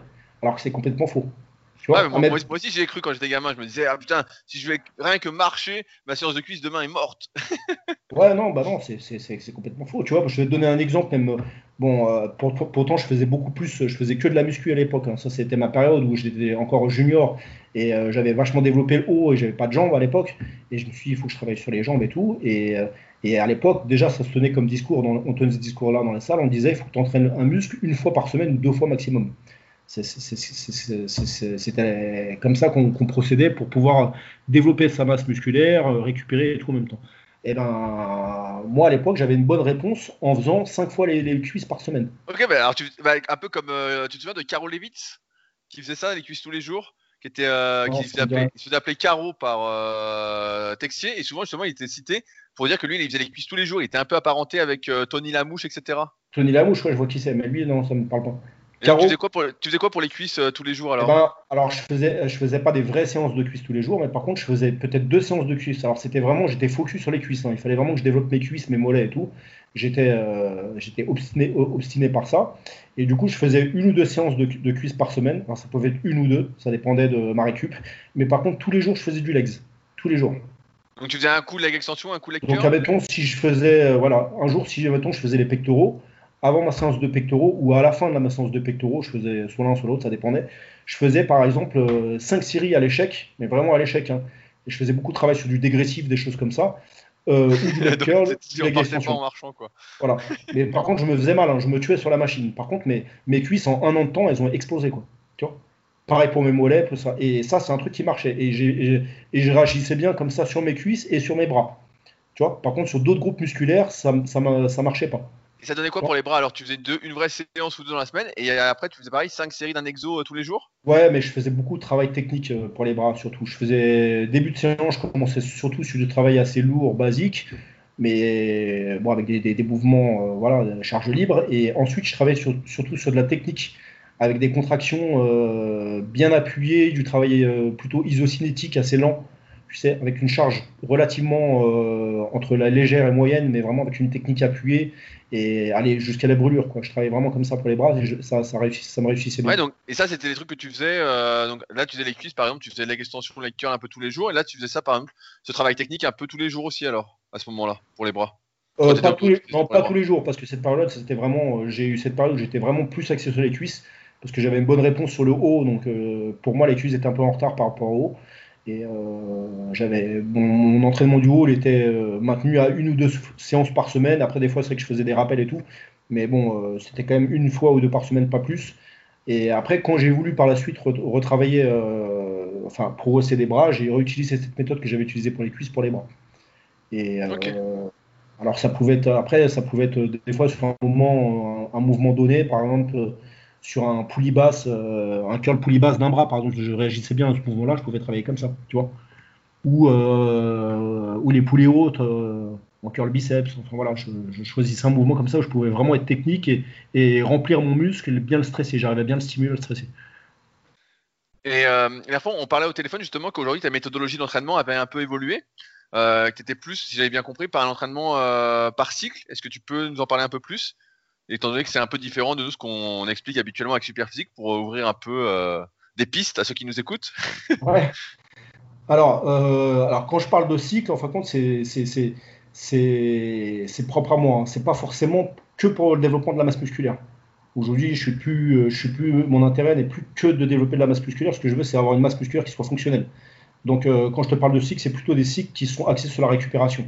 Tu vois, je peux faire des cycles de force, par exemple, qui vont durer un certain temps, mais ça va être 6-8 semaines, tu sais. Ensuite, je vais pouvoir travailler sur des cycles un peu plus sur l'explosivité, sur la fonctionnalité du corps, ce genre de choses et tout en maintenant une base de musculation basique. Mais voilà, mes cycles, ils sont comme ça. C'est un petit peu au feeling. C'est pas. ok, c'est au feeling. Et t'as pas peur de dégonfler entre guillemets de perdre du muscle quand tu fais ces cycles un peu fonctionnels et puis du tout. Euh... Non, non, parce que j'ai toujours une bonne stimulation musculaire. J'arrive toujours à stimuler mes muscles de manière euh, correcte. Et que je travaille, admettons, avec des charges euh, lourdes ou que je travaille avec des charges moins lourdes, mais j'utilise tout un tas de techniques qui me permettent de stresser mon muscle, j'ai toujours une bonne stimulation. Est-ce que tu crois que ça c'est dû justement à tes 30 années d'entraînement? Ben, je pense, oui, parce que maintenant, je sais vraiment utiliser mon, je sais vraiment utiliser mes muscles. Je sais vraiment utiliser une charge, qu'elle soit lourde ou légère, pour vraiment stimuler mes muscles. Parce que j'ai l'impression aussi, ça c'est un truc sur lequel on n'insiste pas souvent. Euh, souvent, on confond, tu vois, la muscu où voilà, on va chercher à progresser, etc. Euh, et on va l'opposer au travail du muscle, un peu le bodybuilding, la culture physique. Alors que, pour moi, le, un des secrets de la longévité justement en muscu, c'est d'apprendre à se servir de ses muscles et à ne pas utiliser tout son, tout son corps pour mettre lourd. mais c'est exactement ça. C'est exactement ça. Donc j'ai l'impression que toi tu es arrivé à un stade en fait où euh, peu importe. Moi je suis arrivé, à, un stade, voilà, euh, j'ai le contrôle, j'arrive à stimuler mes muscles, peu importe l'exercice que je fais. Tu vois? Et ah à, à, ce contrôle-là, presque pas parfait, mais un sacré contrôle qui fait que peu importe ce que tu fais ou pas, tu arrives à utiliser le muscle que tu veux. J'arrive à stimuler, voilà. Après, bon, c'est sûr, euh, si après, si je voudrais être vraiment, je voudrais opter que pour l'hypertrophie musculaire j'aurais une, j'aurais une méthodologie d'entraînement qui serait un peu plus euh, orientée dans ce sens-là, forcément. Il y a, voilà. Mais je pense que moi, aujourd'hui, vu les ambitions que j'ai, ce que je veux, et me maintenir sur tout ce que je veux, c'est durer dans le temps. Voilà, éviter les blessures aussi, parce que j'étais quand même pas mal blessé. Euh, malgré tout, encore aujourd'hui, si je m'entraîne pas intelligemment ou je vais trop longtemps dans, dans un style d'entraînement, je peux redéclencher des inflammations. Tu vois, j'ai quand même quasiment 30 ans de sport euh, assez, assez intensif euh, dans, dans, dans, les pattes, on va dire. voilà. Donc du coup, euh, du coup euh, aujourd'hui, je suis obligé d'avoir une, une, manière d'analyser mon entraînement qui soit, qui soit vraiment intelligente. Et, de, et puis en plus, je suis passionné par l'entraînement. Donc à l'époque, j'étais souvent assez routinier dans ce que je faisais. Maintenant, je peux plus m'entraîner comme ça. J'ai besoin de découvrir de nouvelles choses, j'ai besoin d'expérimenter des nouvelles choses, j'ai besoin d'apprendre. Euh, je continue à apprendre parce que ça me passionne et euh, voilà donc j'expérimente toujours des nouvelles choses mais tout en rapprochant toujours ça au travail musculaire euh, en priorité et le côté athlétique en même temps que j'arrive à garder quoi tu vois? Et je voulais parler un peu d'alimentation. Tu parlais que quand tu étais plus jeune, etc., c'était des diètes de l'ancien temps, tu notais tout ce que tu faisais, etc. Comment ta, ton alimentation a évolué au fil des années et comment tu manges, entre guillemets, actuellement à, l'époque, moi je me souviens, la mode dans les magazines, c'était tu te foutais à zéro glucide tout de suite pour sécher, quoi. tu mangeais plus que des prods, quoi. Est-ce que toi, tu as eu cette période-là aussi? Ouais, ouais, c'est comme ça qu'on faisait. Hein. Enfin, pas, tout de suite, je me mettais pas non plus tout de suite euh, à la rue, hein, comme vous pouvez dire. C'était pas non plus comme ça que je procédais, mais je diminuais assez, vite les glucides, et puis de, semaine en semaine, je baissais les glucides. Aujourd'hui, euh, voilà, aujourd'hui c'est encore différent, c'est une autre approche. Voilà. Après, euh aujourd'hui, aujourd'hui, je mange, j'essaie de manger le plus diversifié possible. Pourquoi? Parce que j'ai mangé tellement la même chose pendant des années à vouloir progresser toujours en musculation. J'avais une, alimentation qui était trop. Euh, qui, était trop. Euh, toujours la même, quoi. Tu étais toujours ouais, voilà, euh, ta viande. T'as eu cette période aussi, viande rouge à fond ou viande blanche à ouais, fond Ouais, ouais, bah, c'est comme je te disais, hein, quand je faisais mes prises de masse, c'était toujours la même bouffe, quoi. C'était toujours pareil. En fin de compte, c'était très pauvre. D'un point de vue nutritionnel, c'était très pauvre. Je mangeais toujours pareil. Et j'avais mes connaissances, j'avais bon, j'avais les connaissances que je voyais à l'époque avec les magazines ou les, livres, mais comparativement à ce que je peux savoir aujourd'hui et ce que j'ai appris en termes de nutrition, comme pour l'entraînement d'ailleurs, hein, euh, bah, il faut explorer d'autres choses. Sinon, c'est toujours, c'est toujours hyper rébarbatif, quoi. Est-ce que tu as, essayé un peu les, modes actuels d'être végétarien ou vegan ou c'est un peu trop difficile pour toi pour l'instant? Moi, je serais plus aujourd'hui, je serais plus dans, je serais plus flexitarien, tu sais. Ok. tu vois. Ça veut dire que euh, je mange moins de viande qu'avant parce que j'arrive à remplacer par d'autres choses. J'arrive à remplacer par d'autres sources de protéines, tu sais. de. Tu manges, du, tofu, du 7 ans, des comme ça Voilà, je peux manger du tofu, du 7 ans. je peux manger, voilà. Après, j'utilise de, la, protéine, bien sûr. après, je vais, je vais manger des légumineuses. Je vais, je vais, bon, voilà, je vais varier mes sources, quoi. J'ai toute une alimentation qui où j'essaie d'être le plus varié possible. Ok, donc tu, cuisines un, tu cuisines un petit peu aussi ou pas ouais, ouais, je cuisine, ouais, bien sûr, bien sûr. Ouais, je me fais des, des, recettes sympas et tout, des trucs, euh, voilà, qui ont du goût, quoi. Des, des, parce on, a, on, a, tous connu ces, ces diètes euh, riz œuf, euh, riz thon. si je te dis ça, c'est parce que j'ai mangé, j'ai mangé tout le temps pareil des trucs qui n'avaient pas de goût, voire dégueulasses pendant des années. Pour la progression, donc par contre, il n'y a plus de notion de plaisir, quoi. Tu manges pour manger, que pour la performance. Aujourd'hui, c'est plus possible. Aujourd'hui, je suis arrivé à un truc où j'ai envie de manger pour me faire plaisir, forcément aussi pour la performance, mais la performance, ça vient en second plan. Je veux d'abord me faire plaisir et tu peux aujourd'hui, avec aujourd'hui, euh, euh, en documentant et tout, tu peux arriver à te faire plaisir sans forcément euh, manger des trucs qui n'ont pas de goût ou qui sont toujours les mêmes, les mêmes, produits. Quoi. Est-ce que tu es, toujours en forme physique actuellement? Combien tu pèses par exemple? Aujourd'hui, je fais 85 kg à peu près. Ouais, donc t'es toujours en forme, alors t'as toujours un physique. Euh, ouais, ouais, je, crois, que t'as refait une compète il y a pas longtemps, justement. Ouais, il y a deux ans, ouais, j'ai refait, euh, j'ai refait le championnat de France en, 2017. Euh, et là, depuis, bah, t'as plus envie de faire de compète, euh, puisque si, dans ce truc. si, si, si, si, si, peut-être que ça me reprendra, mais, je, mais encore une fois, voilà, aujourd'hui, c'est pour la notion de plaisir que je fais ça.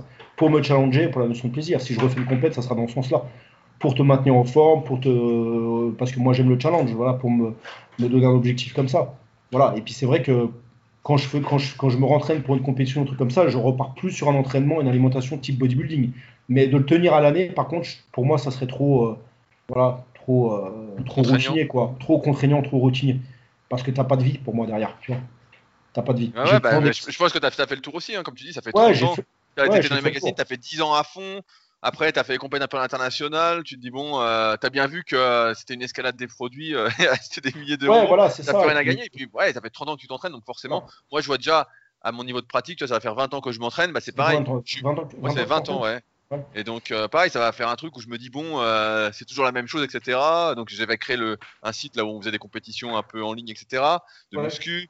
Après, tu essayes d'autres activités. Moi, je fais pas mal de kayak. Donc, tu essayes de faire d'autres activités parce qu'en fait, tu tournes en rond sinon. Au bout d'un moment, tu, tu, vois bien que. C'est exactement ça. C'est comme le, rat dans sa cage là ou la souris qui tourne. et, puis en, et, puis en, plus, tu progresses plus comme avant. Tu n'as plus cette marge de progression et là tu te bats pour gagner 0,5 euh, cm de voilà, voilà. Et puis, et puis même euh, pour revenir à la notion de plaisir, tu vois, toi tu dois certainement prendre du plaisir quand tu fais du kayak. Moi, dans ma notion de plaisir, si je fais autre chose, je vais prendre des fois plus de plaisir qu'y retourner en salle de muscu. Ouais, ouais, bah c'est ça. Ouais. Moi aussi, quand je suis sur le lac. Euh, voilà, la muscu, j'en ai, ai, tellement bouffé, c'est tellement devenu bah, ça fait partie de moi. J'en ai bouffé pendant des années, des années, des années. Aujourd'hui, euh, j'ai plus ce même bien-être, euh, j'ai plus le même bien-être procuré par la muscu. Euh, plus, d'autant plus qu'aujourd'hui, je suis pollué par ce que je vois, ce que je peux voir dans les salles, en plus. ah oui, toi, donc toi, tu es toujours en région parisienne alors? Je suis toujours en, toujours en région parisienne. Et, là, donc, tu, tu coaches de manière indépendante, mais donc tu vois tout le folklore des salles voilà, parisiennes. tout le monde est, va comme en boîte de nuit. Ouais, voilà, c'est ça. Ouais, c'est un mix entre les clubs de rencontres et puis, euh, et puis, la, et puis le, la prison, quoi, tu vois. T'as des mecs, t'as l'impression qu'ils sont à la cour de la prison, quoi, tu vois, tellement ils sont méchants. ils sont méchants. Ils ont l'air méchants. Ils ont l'air méchants, ils font les méchants. Tu, tu, vois ce que je veux dire Ouais, ouais, je vois ce que tu veux, ce que tu veux dire. Mais toi, justement, ça doit te faire bien parce que euh, tu as eu une salle aussi pendant une, dizaine d'années, si je dis pas de conneries. Ouais. Euh, euh le New York Gym, c'est ça? Le New York Gym, ouais. Est-ce que tu peux nous raconter un petit peu euh, comment ça se fait que tu as créé une salle euh, comment, comment ça se fait que tu as fermé euh, etc. Alors, comment, c'est alors ça a commencé parce que j'étais je me suis associé avec un ami à moi qui s'appelait Eric Castagnet avec qui j'avais déjà travaillé il lui était parti il y a des années à l'époque il avait un club sur Étampes dans l'époque d'ailleurs où j'étais junior il m'avait déjà préparé il m'avait déjà préparé pour une compétition en tant que junior et euh, ensuite, lui était parti s'installer, euh, des années plus tard, il est parti s'installer sur Béziers. Et moi, j'étais parti vivre euh, sur Béziers et travailler avec lui dans une des salles qu'il avait montées. je ne sais plus la date, enfin, il y a quelques années en arrière. Et ensuite, il est revenu, il a voulu revenir. non, il, il, est, il, est, resté par contre dans le sud, excuse-moi. Et il a voulu monter un club sur Paris. Et le truc, c'était que moi, j'étais dans le club, c'est moi qui tenais le club sur Paris. Et on s'est associé pour monter ce club sur Viry-Châtillon exactement. Et donc c'était une ambiance. Tu m'entends? Ouais, j'entends toujours, je t'écoute. du, coup, euh, du coup, c'était un club euh, alors avec une euh, un look un petit peu vintage entre le loft le loft new-yorkais un peu avec de la musique un peu un peu underground, tu vois. Enfin, c'était un club qui avait un certain cachet. Je sais pas si tu as déjà vu les photos de ce club. Oui, oui, bah, moi, moi j'étais sur les forums à, l'époque quand c'est sorti, etc. Donc, je vois bien. Tu avais, vu les photos, ouais. Ah on avait fait une ambiance vachement atypique et tout. En plus, c'était un, c'était un local, on avait trouvé un local qui était à l'étage d'un bâtiment, avec plein de baies vitrées et tout. Euh, ça faisait, ça faisait euh, je te dis, une sorte de club new-yorkais. C'était vraiment, vraiment sympa. Quoi. Il y avait un super, un super, euh, un super, look de, club, si je, si je puis dire. Tu avais réussi, je crois, à recréer un peu l'ambiance des salles que tu avais connues quand tu étais plus jeune, etc. Ouais, en partie, en partie. C'était un peu plus looké, un peu plus looké encore il y a encore plus, plus d'atmosphère, tu sais. Mais après, ce que j'avais réussi à, créer là-dedans, c'était l'atmosphère qu'il y avait justement de convivialité où, où bah, les gens venaient et prenaient plaisir à venir s'entraîner, quoi. Tout le monde se parlait, voilà, c'était, c'était moins, euh, moins euh, impersonnel que ce qu'on peut voir aujourd'hui dans les grandes franchises. Et, donc, c'est, une aventure qui t'a plu à fond et tout Et euh, pourquoi ça s'est arrêté alors? Alors, ça s'est arrêté parce qu'il y a eu pas mal de concurrence pas mal de concurrence. Euh, et puis malheureusement, euh, voilà, au fur et à mesure, on a perdu des clients. Le défaut du club aussi, c'est que le local était un peu petit. Il faisait, il faisait 300 mètres carrés. et puis voilà, plein de choses. On fréquente plein de petits trucs comme ça qui font qu'au fur et à mesure, on a perdu de la clientèle. Et puis voilà, quoi. Tu sais, des fois, tu peux pas réaliser. En, l'occurrence, il y a eu un Basic Fit qui s'est monté pas loin de chez nous. Euh, bah, tu vois, tu as plein de gens qui sont partis au Basic Fit. Et euh, tu te souviens combien c'était les abonnements que vous faisiez au New York Gym? Euh, On faisait, on pratiquait 39 euros, le Basic Fit c'était 29 euros. Ok, donc pour 10 euros, les gens sont partis malgré l'ambiance, etc. Alors, pas, je te dis le Basic Fit, mais je suis même pas sûr que ce soit le Basic Fit. Ouais, bah, Ouais, je me demande si je me demande s'il s'est ouvert après après qu'on ait fermé ou avant. Enfin, c'était c'était en tout cas pas loin dans cette période-là. Et euh, par contre, il y avait un autre club qui était plus, euh, qui était pas très loin de chez nous, vers la quai de. Euh, pour te donner un exemple, j'avais essayé de récupérer des clients qui étaient partis. Le, bah, ils étaient partis parce que eux, ils avaient la vue de, leur nouveau club. Par contre, le club était pourri hein, en termes de machines et tout. On, on était hyper bien équipés. Tu t'imagines bien qu'avec moi, qui était athlète de compétition, plus Eric Castel, il, avait été, il a été IFBB Pro. Tu, vois qui c'est, Eric Castanet Oui, bien sûr. Bah, moi, je me souviens qu'il était IFBB Pro, il était sur les forums euh, Planète Muscle à l'époque, donc il postait Planète souvent. Planète Muscle et tout, voilà, tu vois. Mais Eric, il avait, il avait, un bon niveau et tout, tu vois. Ben, bon, voilà, on avait mis du matériel de, de super qualité, quoi. Il y avait, il y avait que du matériel, c'était un, un, vraiment, c'était un club pour s'entraîner, quoi. Voilà. Plus euh, moi, moi qui donnais des conseils, lui qui donnait des conseils. Euh, voilà, il y avait vraiment une âme, une énergie, il y avait un truc pour l'entraînement. Et ben, pour revenir à ce que je voulais te dire, tu as, as, des gens qui sont partis parce que, enfin, encore une fois, c'est pas tout le monde, mais j'ai eu l'exemple de, de, gens qui sont partis parce qu'ils avaient euh, euh, la vue sur la scène en faisant leur cardio.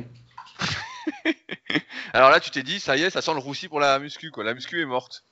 Bah ouais, bah, le problème c'est que tu essaies de donner de ta personne, tu essaies de conseiller les gens, tu essaies de faire du mieux que tu peux parce que tu es passionné. Euh, bah, voilà, quand tu perds des gens pour ce genre de, raisons-là, tu, tu, sais pas trop quoi. Au final, tu te dis bon, qu'est-ce qu'il faut que je fasse pour. Euh, est-ce que tu, tu regrettes pas justement cette euh, popularisation, démocratisation de la musculation? Bah si, si, je regrette forcément. Je regrette parce qu'aujourd'hui, si je pouvais refaire un truc, honnêtement, je ferais un truc où je sélectionnerais mes clients. Ok. ah ouais. Parce que, ce, que, ce que tu fais actuellement en coaching, en gros.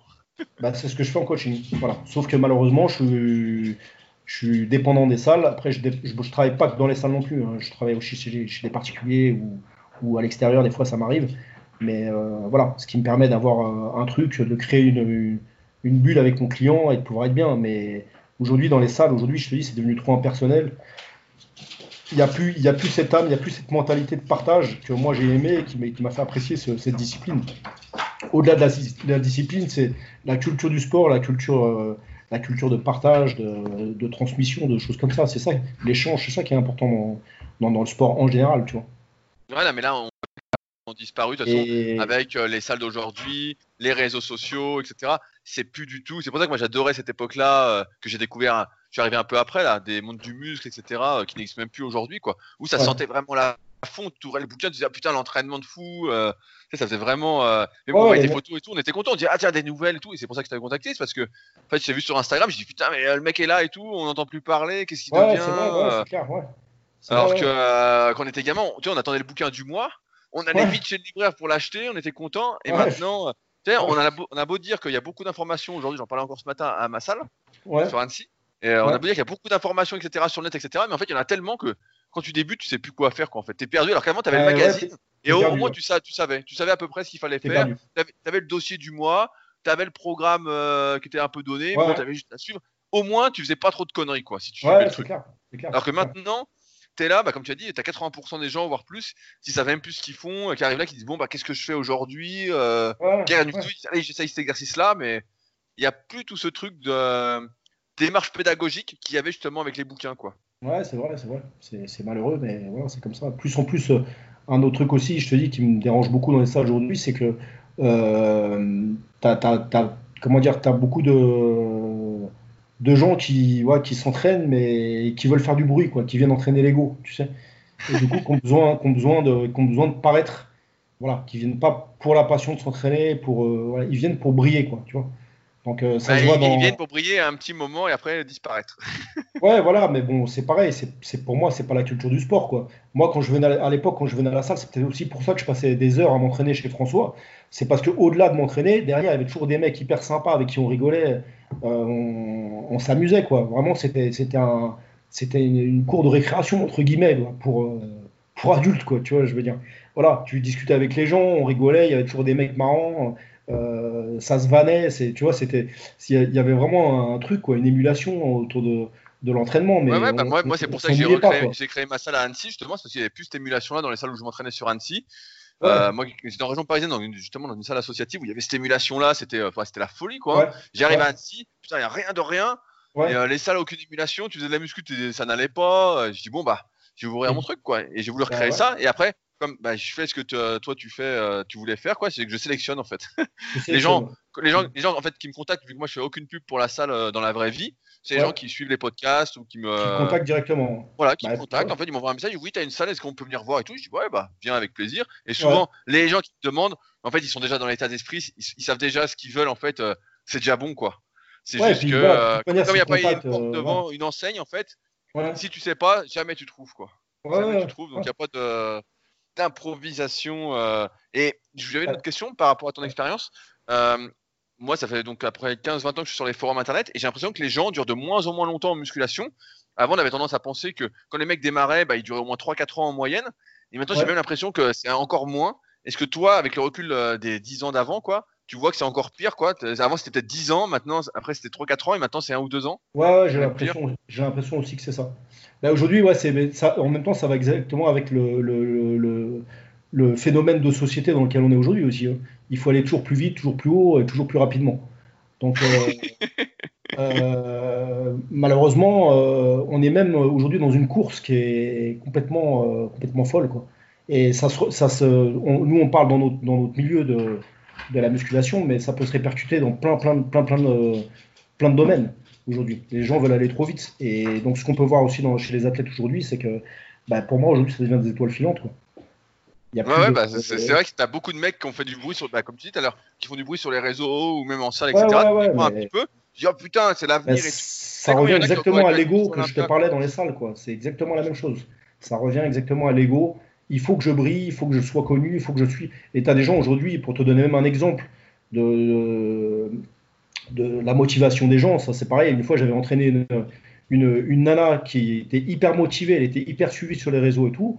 Et puis toute la journée, elle n'arrêtait pas. quoi. Mais pour des choses, pour, dire tout et n'importe quoi, encore si tu mets des choses de valeur, de temps en temps, que ça soit construit et tout, bon, ça vaut le coup. Mais là, elle, dans l'occurrence, elle parlait de tout et de rien, et sa motivation était complètement dépendante des réseaux. Et moi, je lui avais dit, écoute, euh, l'entraînement.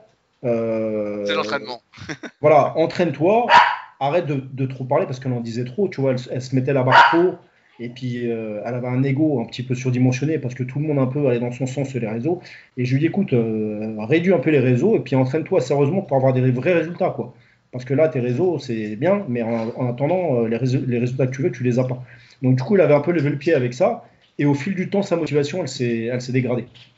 Elle, avait plus l'approbation, euh, entre la fausse approbation des gens qui euh, sans doute lui mettaient des messages parce qu'elle était jolie, euh, etc.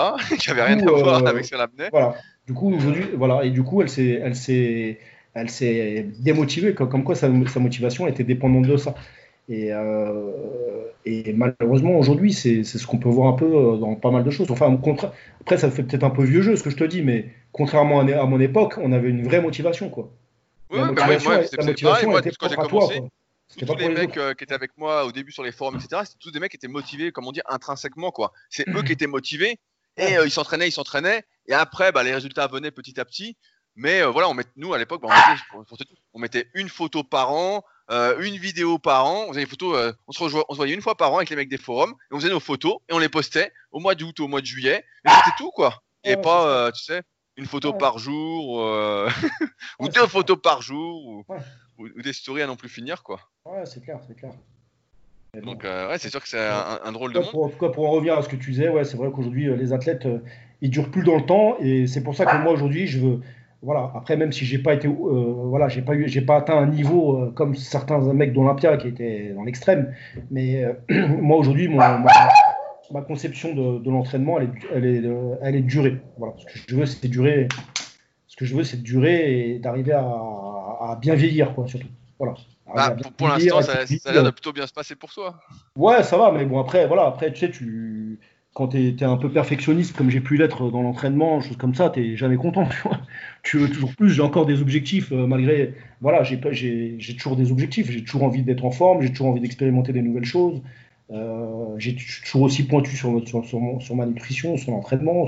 Voilà. Mais par contre, j'essaie de trouver la, la, bonne contrepartie entre la performance, euh, la performance et la durabilité. C'est ça qui m'intéresse aujourd'hui.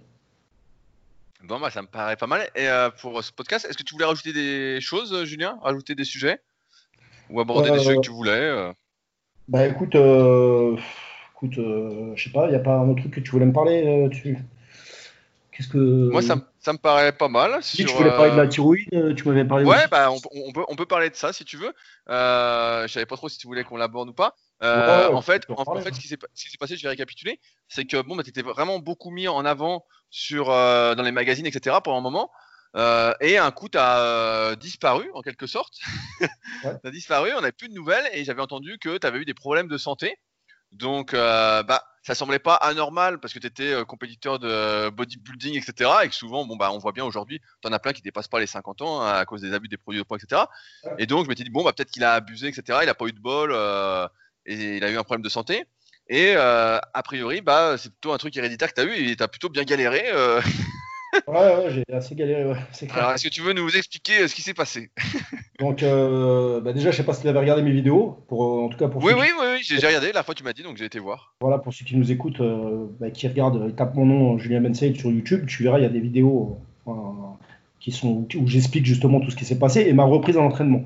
Voilà, donc d'ailleurs, j'avais fait ces vidéos-là pour montrer tout mon cheminement pour le retour à mon entraînement et essayer de se sortir justement d'une galère euh, de ce que j'avais eu euh, en rapport avec un cancer de la, thyroïde que j'ai eu en 2013. Euh, Donc j'ai été opéré en 2013 de la thyroïde, j'ai eu un curage ganglionnaire, on appelle ça. C'est-à-dire qu'il t'enlève toute, toute, une chaîne de ganglions qui peuvent être sujets à des inflammations, enfin des inflammations, à, enfin, à des mauvais ganglions.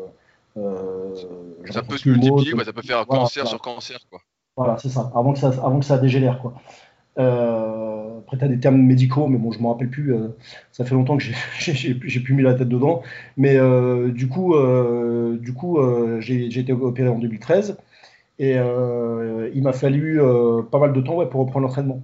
parce que et comment comment c'est arrivé ce cancer de la, la, thyroïde? Parce que là, on se dit, bon, tu vois, moi, si je te connais pas, etc., on n'a pas discuté. Je me dis, bon, bah, il a pris des hormones thyroïdiennes pour sécher et puis ça l'a complètement foutu en l'air, quoi. Ouais, ouais, ouais, bien sûr. Alors du coup, euh, bah, du coup, ça, s'est avéré que c'était génétique, parce que mon père a eu un cancer de la, un thyroïde et ma sœur aussi a un cancer de la thyroïde. Mon père, il, avait, les a eu quelques années avant moi. Il avait eu quelques années avant moi. Ma sœur, elle a eu deux ans, euh, non même pas, je dis des bêtises, deux, mois, pardon. deux mois après, après moi, elle a, eu, elle a déclaré un cancer de la thyroïde aussi. Donc c'était moins important que moi, mais elle a eu, elle a eu aussi, euh, elle s'est fait retirer la thyroïde pour pas que ça dégénère en, en, un cancer après euh, qui se propage. Généralisé quoi. Généralisé.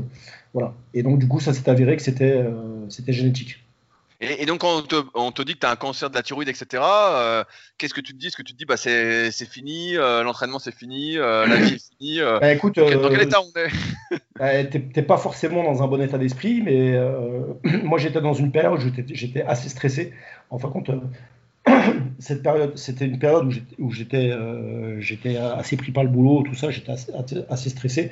Je pense qu'il y a aussi le phénomène de stress qui a déclenché, qui a, enclenché encore plus le processus de, d'inflammation hein, chronique du corps qui fait que j'ai dérivé vers un cancer, plus un état bien sûr génétique. Mais euh, quand tu apprends ce genre de choses, forcément, tu n'es pas bien, mais bon, tu te dis, bon, j'ai des choses à comprendre. Quoi.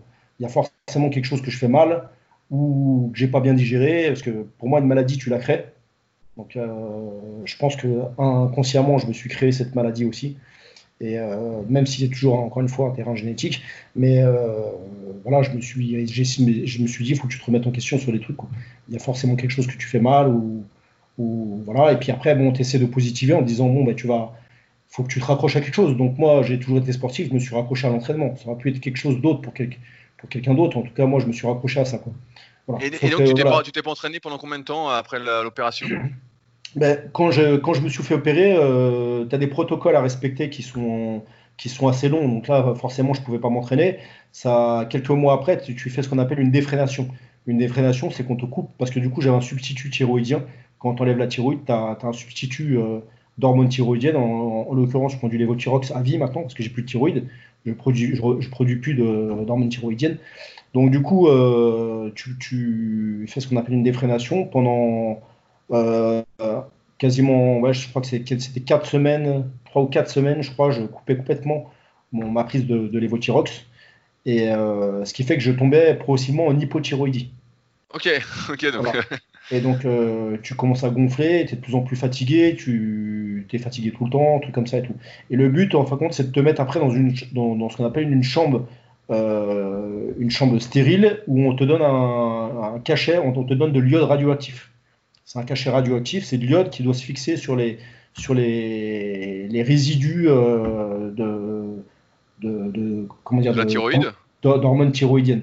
Voilà. Après, tu fais un PET scan et on, voit en fin de compte s'il y a des résidus ou pas euh, avec ce qui s'est fixé sur, sur, les restes de thyroïde. Et euh, pour voir s'il faut refaire une intervention ou pas. Donc, du coup, moi, cette, cette, cette cure-là, ça m'avait fait du bien, mais il restait encore des résidus. Heureusement, je ne me suis pas fait opérer encore une deuxième fois. Et par contre, j'ai dû refaire encore ce, même protocole-là, attendre 2-3 mois et refaire encore ce protocole-là. Sauf que quand tu, quand tu fais ça, tu peux pas forcément t'entraîner parce que tu es très fatigué et tout. Voilà, donc c'est pour ça que les 6 mois qui ont suivi l'opération, j'ai galéré un peu à l'entraînement, je bricolais, quoi, mais je m'entraînais pas vraiment. Il m'a fallu du temps pour bien finir avec tous ces protocoles-là, que ça se passe bien, plus aussi qui me régule au niveau de la thyroïde, euh, mon cachet pour que je sois. Parce que je suis maintenu, en fin de compte, pour pas que ça, ça se redéclenche, je suis maintenu euh, en hyperthyroïde maintenant ok, donc, tu brûles alors, donc tu es toujours sec. donc je, suis tout le temps sec. Là, l'avantage, c'est que je bouffe euh, ce que je veux, je suis tout le temps sec. Par contre, je suis un peu, par contre, je suis, un peu nerveux. Tu vois j'ai, Déjà, je suis un peu nerveux à la base, mais là, je suis encore, euh, encore plus nerveux. voilà. voilà. C'est le seul, le seul problème. Mais sinon, euh, sinon voilà, hormis ça. Et donc, c'est 6 mois, et après, tu as mis combien de temps à revenir à ton niveau? Bah, après, j'ai pris, j'ai mis le, il m'a fallu du temps comme voilà comme si je repartais un petit peu à zéro quoi. J'avais perdu pas mal de masse musculaire. Il faut que tu retrouves tes connexions euh, euh, euh, neuromusculaires. Il faut que tu, faut que tu te, il faut que tu te remettes dans le bain de, dans tout quoi. Donc il m'a fallu, je pense, bien bien 5-6 mois pour me remettre en forme, pour commencer à vraiment retrouver un physique convenable. Ok. Et, quand, ça, s'est déclenché, t'as pas eu peur que ce soit justement le fait d'avoir fait des compétitions de bodybuilding, etc., qui soit la cause? Tu t'es bah, pas dit merde, j'ai abusé ou... Si, si, si, je me suis posé la question, forcément. Bah, forcément. Tu sais, quand tu as une maladie comme ça, de toute manière, tu te. Enfin, moi, c'est comme ça que je le conçois. hein. Quand tu as une maladie, tu te remets en question. Voilà. Qu'est-ce que, qu'est-ce que, qu'est-ce que le mal a dit, justement Qu'est-ce que le mal a dit? Pourquoi j'ai une maladie? Eh ben, je me suis posé toutes ces questions-là, et puis je me suis dit, voilà, est-ce que c'est pas le bodybuilding? Est-ce que j'ai pas trop abusé? Est-ce que j'ai pas commencé trop jeune? Est-ce que j'ai pas poussé mon corps trop à l'extrême? Euh, Forcément, je me suis posé toutes ces questions-là. Voilà. Après, euh, bah, écoute, c'est comme ça. Après, c'est soit tu comprends les choses, t'en tires, euh, t'en tires euh, des, des- des conclusions et tu essaies de te remettre en question sur, de- sur, sur ces choses-là. Sinon, bah, tu continues à faire de la même manière et puis, et puis tu vas pas voir et puis ça s'empire. Quoi. Donc, euh, Et, et- et- et ma- malgré tout, tu as quand même envie de refaire des compétitions, etc. Parce que tu avais refait pour le défi, justement, pour dire de remonter. Mais là, aujourd'hui, comme tu me disais, peut-être que tu voulais refaire aussi. ouais, ouais, mais après, après aujourd'hui, c'est, aujourd'hui ma, mon, le- la- ma manière de voir les choses, encore une fois, c'est, c'est, c'est pas uniquement pour la performance. C'est, c'est comment dire, essayer d'arri- d'arriver à avoir les meilleures qualités physiques, psychiques, euh, vraiment que voilà, prendre tout, tout ça en synergie et essayer d'arriver au à la meilleure, me- meilleure version de soi-même. C'est ça qui m'intéresse aujourd'hui. Voilà. Et si je fais une compétition, euh, j'y vais pas absolument pour gagner, quoi, tu vois. J'y vais aussi pour faire une compétition face à moi-même. C'est comme ça que j'ai refait ma compétition en 2017. Le but, c'était de me challenger moi-même, de voir ce que j'étais capable de, me de- de refaire, voir si je pouvais me remettre en forme, tu sais. Et puis plus les, plus les vidéos YouTube que j'avais fait pour montrer aussi que, voilà, quand il t'arrive une galère comme ça, tu peux toujours euh, renaître de tes cendres, entre, gui- en- entre guillemets, comme le phénix. Tu vois, c'était un peu le discours que je voulais, que je voulais, que je voulais montrer, quoi. Que euh, tu peux toujours arriver à, à te relever d'une épreuve difficile. Mais par contre, voilà, si je fais une compétition aujourd'hui, euh, c'est plus avec la même ardeur et avec une intelligence, une intelligence et un recul complètement différent. Je veux pas être uniquement dans la performance. Je veux, comme je te dis, aujourd'hui, ma, ma- mon envie euh, profonde, c'est de pouvoir durer, quoi. De pouvoir durer, euh, être en bonne santé, euh, voilà. Et Ah, je suis déçu, je, je, je croyais te voir à Olympia Master. je suis quand même Ouais, bah euh. écoute, ouais, pourquoi pas. ouais. S'ils font une catégorie moins de 80 kilos, on sait jamais. à, cin- à 50 ans. On sait jamais, bien sûr. Bien sûr. Mais il faudrait qu'il le fasse avec, voilà, avec, euh, voilà, avec des. Pas avec autant de dopage, quoi. C'est ça, ça serait ça surtout le truc, tu vois. S'il faut Ah, être euh, hyper chargé pour aller à une compétition, ça m'intéresse pas, c'est pas la peine. Ouais, ça m'a l'air mal barré pour Olympia. euh. Ouais, ouais, c'est clair. Bon, comme Je ça. sais pas si t'as vu d'ailleurs, petit sujet d'actualité, ils ont remis Miss Olympia là. Ah, Ils ils ont remis Miss ils Olympia remis, cette année là. ah, ils ont remis Miss Olympia. Ah ouais. Ça, Ah, ça du coup, il 5 avait ou 6 arrêté. ans qu'ils ils avaient coupé, et puis là ils Ah, ont ça fait remis pour 5 cette année qu'ils l'avaient coupé. D'accord.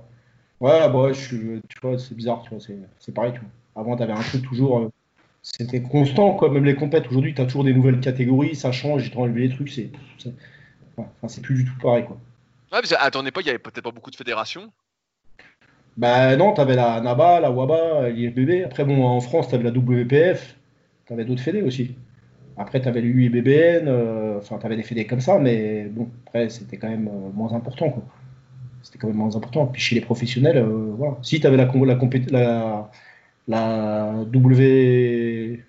WBF, c'est ça, non Avec euh, Gary Stridham, là, qui faisait des Ouais, ouais, compétitions. c'est WF, qui- c'était. euh, WBF ou W? Ouais, je crois que c'est WBF quand ils avaient fait en Ah, 91 là, ouais. Un truc du. Ouais, la c'est- fédé de catch là. Fait Voilà, ça. ouais, c'est ça, ouais. Bon, t'avais des fédés comme ça, mais bon, après, c'était plus du show, quoi. Ouais, ouais, c'était, je crois que c'était de 2 milliards qui avait fait ça. Et Ouais. euh, de mémoire, et puis euh, finalement ça s'était pas bien passé pour lui. euh. Ouais. Donc, euh, ouais, enfin voilà. Quoi. Donc, euh, ouais, non, aujourd'hui, euh, aujourd'hui, je te dis, ouais, mon. Donc, toi aussi, ton, ton, tes, tes- tes façons de voir le sport ont changé aussi un peu alors. Ouais, ouais, bah c'est sûr qu'avec le temps, bah quand j'étais gamin, Ouais, moi je, me disais, je voulais, je voulais être Monsieur Olympia, quoi. Moi je me disais, euh, je vais être Monsieur Olympia. euh, je lisais Jean-Luc Favre, devenu champion du monde de Jean Texier. J'achetais Ouais, je-. Je l'avais lu celui-là aussi, ouais. Je me disais, ah, je vais être champion du monde. Je me disais, ça y est, je suis champion du monde. Ouais. Les premières blessures, et puis après, tu vois, tu progresses pas très vite. Tu dis, merde, c'est long. Tu t'exploses pas. Puis après, tu comprends que les mecs sont dopés. Tu dis, merde, euh, je comprends pas. Et toi, bah, donc, tes contrôles dopage, euh, tu dis, merde, bah, c'est pas bon, je serai pas champion du monde. ouais. Bon, par contre, ouais, toi, en l'occurrence, tu as réussi à, à, à répercuter le, ta passion justement sur quelque chose de positif. Donc, ça, c'est bien. oui, oui, bien, bien sûr. Ouais, bah, après, moi, de as, suite- choisi un- une bonne voie. Ouais. ouais, ouais, moi, j'ai tout de suite vu que j'avais pas de potentiel euh, bodybuilding. En fait, j'ai fait des compètes en 2007, j'avais fait une saison en junior. Justement, je voyais qu'il n'y avait pas trop de dopage. C'était l'AFC PAS. Ouais, Euh, ouais, j'ai la NABA connu, ouais. espagnole. Voilà, c'était la Ouais. NABA espagnole. Et euh, c'est Christian Attard qui était juste à côté de chez moi qui faisait ça. Là. D'accord, ouais. Et donc euh, j'avais été faire ça et tout, et donc j'étais content, mais bon, j'avais vu que, tu sais, ma première compète, je m'attendais à. Je voyais les DVD, les trucs, je me disais, ça va être Monsieur Olympia, quoi. Tu sais, je me Ouais. disais, euh, et j'arrive à la première compète, tu sais, c'est dans un petit gymnase, il n'y a presque pas de lumière, il n'y a rien Ouais. pour s'échauffer, la musique marche pas, je dis, putain, mais c'est quoi, c'est. Où est mon Olympia, quoi? Et puis je fais la finale, tu vois, il y avait pareil, c'était premier pas, demi-finale, finale France. Et finale. France, je finis deuxième et on me donne un t-shirt Buffalo Grill. Et Ah là, je dis bon, ouais, je dis bon, ouais, c'est bon, c'est bon. Je dis, euh, Ouais, je dis, putain, ça fait, six mois que j'en chie de- au régime et tout, un t-shirt Buffalo. ouais, bah, Ah, je dis, bon, moi. ouais, je comprends. Après, moi j'ai toujours aimé les trucs de poser, etc. Mais parce que j'ai, comme je te disais, que c'est comme toi, moi j'avais les cassettes Olympia, je regardais les types, etc. Ouais. Mais euh, comme j'avais pas spécialement de potentiel et qu'en plus là, la première saison que j'avais fait m'avait pas trop euh, motivé, quoi, je préférais poser euh, tout seul, euh, finalement. Ouais, et puis tu t'es, ouais, mais bon, au moins t'es resté motivé, quoi. T'as continué, quoi. C'est, Ouais, ouais, ouais, bah, comme, comme toi, en fait, moi j'adore quoi. quoi. Ouais. Moi j'adore m'entraîner. euh, ouais, m'entraîner, ça fait partie. Quand je m'entraîne pas, je me. ouais, je tu te sens pas bien, quoi. Ouais, je suis Ouais, énervé. C'est comme moi, ouais, ouais, c'est clair. Euh, Ouais, moi c'est l'entraînement.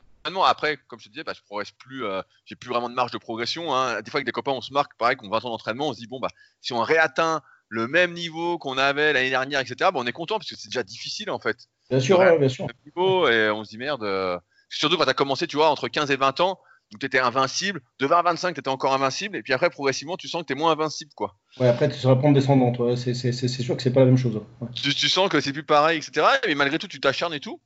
Mais tu as moins cette, euh, cet enjeu du résultat parce que finalement, tu as déjà le physique à peu près que tu veux, même si tu veux toujours plus. Tu as à peu près l'objectif physique que tu as, tu as la force que tu as. Et donc, tu fais, bah, comme on disait, d'autres activités. euh, Bien sûr, ouais, c'est ça. et, et finalement, ça va, mais c'est juste que, comme j'ai commencé tôt comme toi, en fait, euh, j'ai eu les 10 ans à fond qui ont fait que j'ai eu ce physique-là. Et où maintenant, bah voilà, euh, là, de toute manière, j'ai fait pec épaule, bah, j'étais content. euh, Ouais.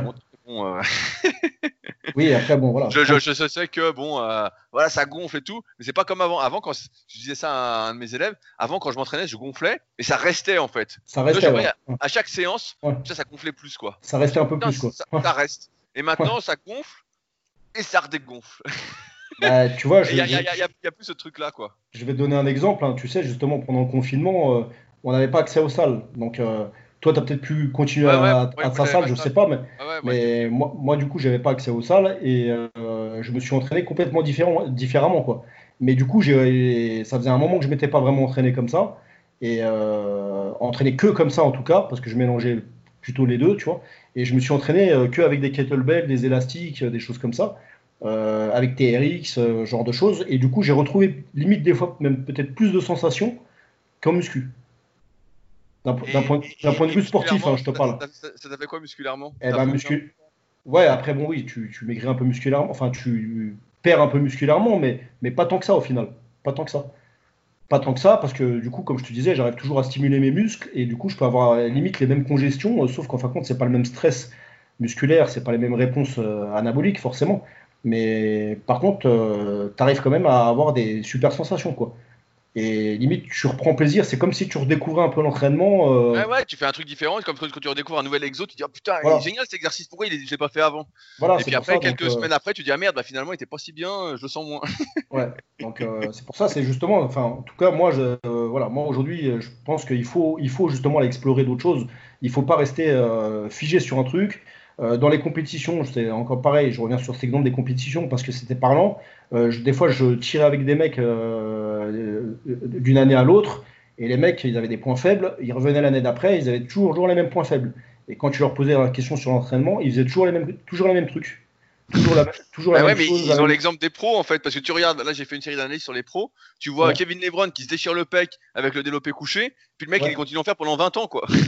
Ouais, ouais, ouais. Il continue, il continue à mettre 200 le gars. Le gars il a mis 270, il se déchire, et puis il continue à monter à 200 ou 220 à chaque entraînement pendant 20 ans. ouais, bah, Donc forcément ça peut pas aller quoi. Là, il n'y a rien à faire, ouais, forcément. Ouais, tu dis pourquoi, pourquoi continuer, quoi, c'est sûr. Ouais, bah ouais, tu vois, c'est c'est pareil. Moi ça, moi, ça me semble illogique, quoi. Surtout que, voilà, il y, a- y tellement de choses à explorer, à explorer et je pense qu'aujourd'hui, il y a beaucoup d'athlètes dans le bodybuilding, ils sont limités en termes de- d'exploration euh, euh, physique, quoi. Il y a, c'est- ça tourne toujours autour de la même chose. Il faut aller explorer d'autres choses. Est-ce que tu te sentais comme dans une prison à tes heures où tu étais à fond bodybuilding, etc. Ou peut-être qu'avec le recul tu disais que c'était une prison? Euh, des fois, quand, tu, quand, tu, mangeais sans goût, quand tu faisais tout à fond, tu notais tout, etc. Ouais, des fois, quand j'ai eu des préparations un peu difficiles, où ça, devenait difficile, tu as forcément des jours où tu es, un peu dans le doute parce que tu es fatigué, tu es agacé, manger toujours pareil, ou le régime est dur. Donc tu peux avoir des, des, fois ce genre de sentiment, et puis le lendemain ou le surlendemain, tu fais une super séance où tu vois ton physique qui a, qui a vachement évolué, tu es content, et puis tu repars. Mais voilà, après, quand je te parle aujourd'hui de ça, c'est peut-être plus avec du recul cette, euh, cette prison. Ouais, bah, moi aussi, j'ai l'impression que quand, tu es dedans, tu le sens pas, mais avec le recul, moi, je me souviens quand j'ai fait ma saison de compète, ah, pendant 6 mois, c'était. Euh, ah, j'étais à fond, quoi. Hein. Il y avait vraiment. Euh, ouais, tu vis pour ça, t'es es une, sorte de... es une sorte de moine, quoi. Tu... Ouais, ouais, tu te lèves le matin, tu penses à ton entraînement, tu manges, hop, tu vas t'entraîner, tu rentres, tu fais une sieste, hop, tu retournes t'entraîner. Par contre, le, le, problème, c'est que les défauts, les, les défauts justement de, de, de, de ce sport-là, parce que ça a été le mien et que je, je sais de quoi je parle, c'est que tu peux t'enfermer dans quelque chose qui devient, qui devient négatif pour ta vie de tous les jours après. Tu vois. Ah oui, ah bah, sûr que si tu comme ça, tu n'as plus de vie, tu n'as plus de. Voilà, tu n'as plus de vie et puis euh, c'est pareil, es, socialement es, tu te renfermes, euh, professionnellement tu peux te renfermer aussi.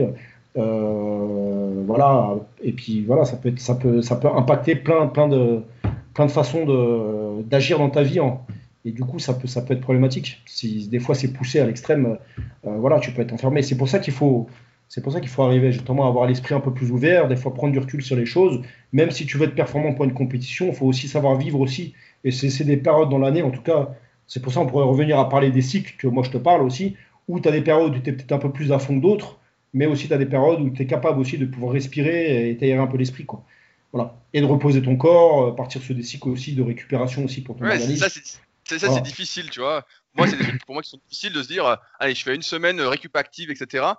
Parce que j'ai l'impression de me dire, merde, je vais faire une semaine d'entraînement, tu vois. J'ai pas encore le recul que toi, toi tu dois avoir. Ouais, ouais, je comprends. Ouais, en disant, euh, je dis, merde, bah non, attends, là, je vais perdre une séance. Euh, pas après, il faudrait, compenser par d'autres choses. Pour, pour, te donner un exemple. Ouais, c'est ça, faut compenser par d'autres choses. Voilà, moi, si je fais une semaine de récupération active, je vais peut-être peut-être peut-être me dire, moi, tiens, je vais aller tous les jours, je vais aller marcher ou faire un petit footing ou je vais aller nager, euh, ou je vais faire, tiens, je vais tester du yoga, ou je vais refaire un peu d'arts martiaux.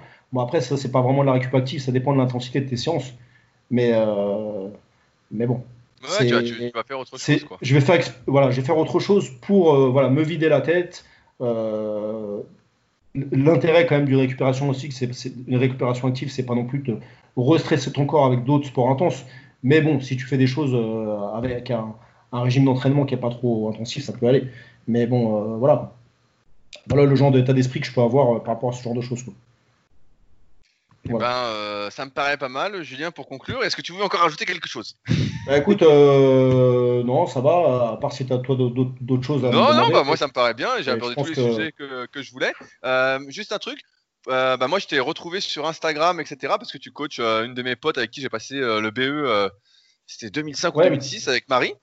Euh, Marie, euh, qui va sans, doute nous écouter, alias épaisse, son petit surnom si jamais. Po épaisse, euh, d'accord. Voilà, c'était Po épaisse. Parce, qu'avant, avant, elle, était, elle était plus grasse, elle était pas sèche comme ouais, elle, était, elle était, ouais, elle était, bon, je peux, moi je peux pas dire que j'ai déjà connu grasse, mais elle était un peu plus rondelette. Ouais, bah, bah moi j'ai connu il y a, des, il y a 15 elle ans. Elle avait des bonnes cuisses, ouais. C'était une squatteuse à l'époque, je me rappelle. Ouais, ouais, bah, franchement, elle avait le bon levier et tout. Et puis maintenant, bah, elle fait des compètes et tout. Bah, je vois sur Instagram ce qu'elle met. Ouais, ouais, ça, fait, ça fait pas mal d'années que je la suis. Ouais. Je voulais dire, quel est ton compte Instagram si on veut te suivre ou un contact que... c'est euh, Mon compte Instagram, c'est Juben Said. Ok, bah, de toute façon, je mettrai dans les notes de l'épisode directement dessous. Est-ce que tu as un site ou autre chose pour te contacter? Euh, Non, j'ai pas de site. Juste Est-ce que tu as un, un, email qu'on peut donner sinon? Pour ceux qui sont pas réseaux sociaux Ouais, tu peux. Euh, c'est J euh, alors c'est jbensaid, j b e n s a i d hotmail.com. Ok, bah super. Comme ça, je mettrai aussi dans les notes de l'épisode. Euh, je vais conclure pour euh, dire que si le podcast vous a plu, ça vous a rappelé des bons souvenirs pour les vieux de la vieille qui vont l'écouter. Je sais que vous êtes nombreux, comme moi, à avoir découvert Julien dans les vieux magazines, etc. Bah, n'hésitez pas à le partager, etc. Je voulais faire ce podcast-là pour montrer que bah, déjà pour la nostalgie, puis pour montrer que les anciens dans les magazines sont toujours là. Ils sont toujours là. Il y en a qui sont toujours là. ça fait plaisir, euh, en tout cas, euh, de voir que Julien continue à s'entraîner et de voir l'évolution de son état d'esprit. Je trouvais ça hyper intéressant. Euh, ceux qui ont des questions, comme d'habitude, etc., comme c'est un épisode un peu hors série, n'hésitez pas à utiliser les forums Superphysique. Donc, forum Superphysique, euh, c'est superphysique.org puis forum en haut. On répond aux questions chaque semaine et habituellement on répond avec Fabrice à vos questions. Et si vous souhaitez nous donner un petit coup de pouce pour améliorer ces podcasts, et les pousser à être un peu plus connus, n'hésitez pas à laisser des commentaires sur les applications, les applications de podcast, notamment l'application podcast d'Apple, qui a priori euh, nous sert à quelque chose. On ne sait pas encore à quoi, mais ça risque peut-être de nous servir à l'avenir. Sur ce donc, eh ben, on se retrouve la semaine prochaine pour un nouvel épisode. Et encore merci Julien euh, pour ton temps. Euh, merci à toi Rudy de m'avoir laissé la parole. C'était cool de parler de tout ça. Et puis, à bientôt sur les réseaux. À, bientôt sur les réseaux, ça marche. Merci encore Rudy.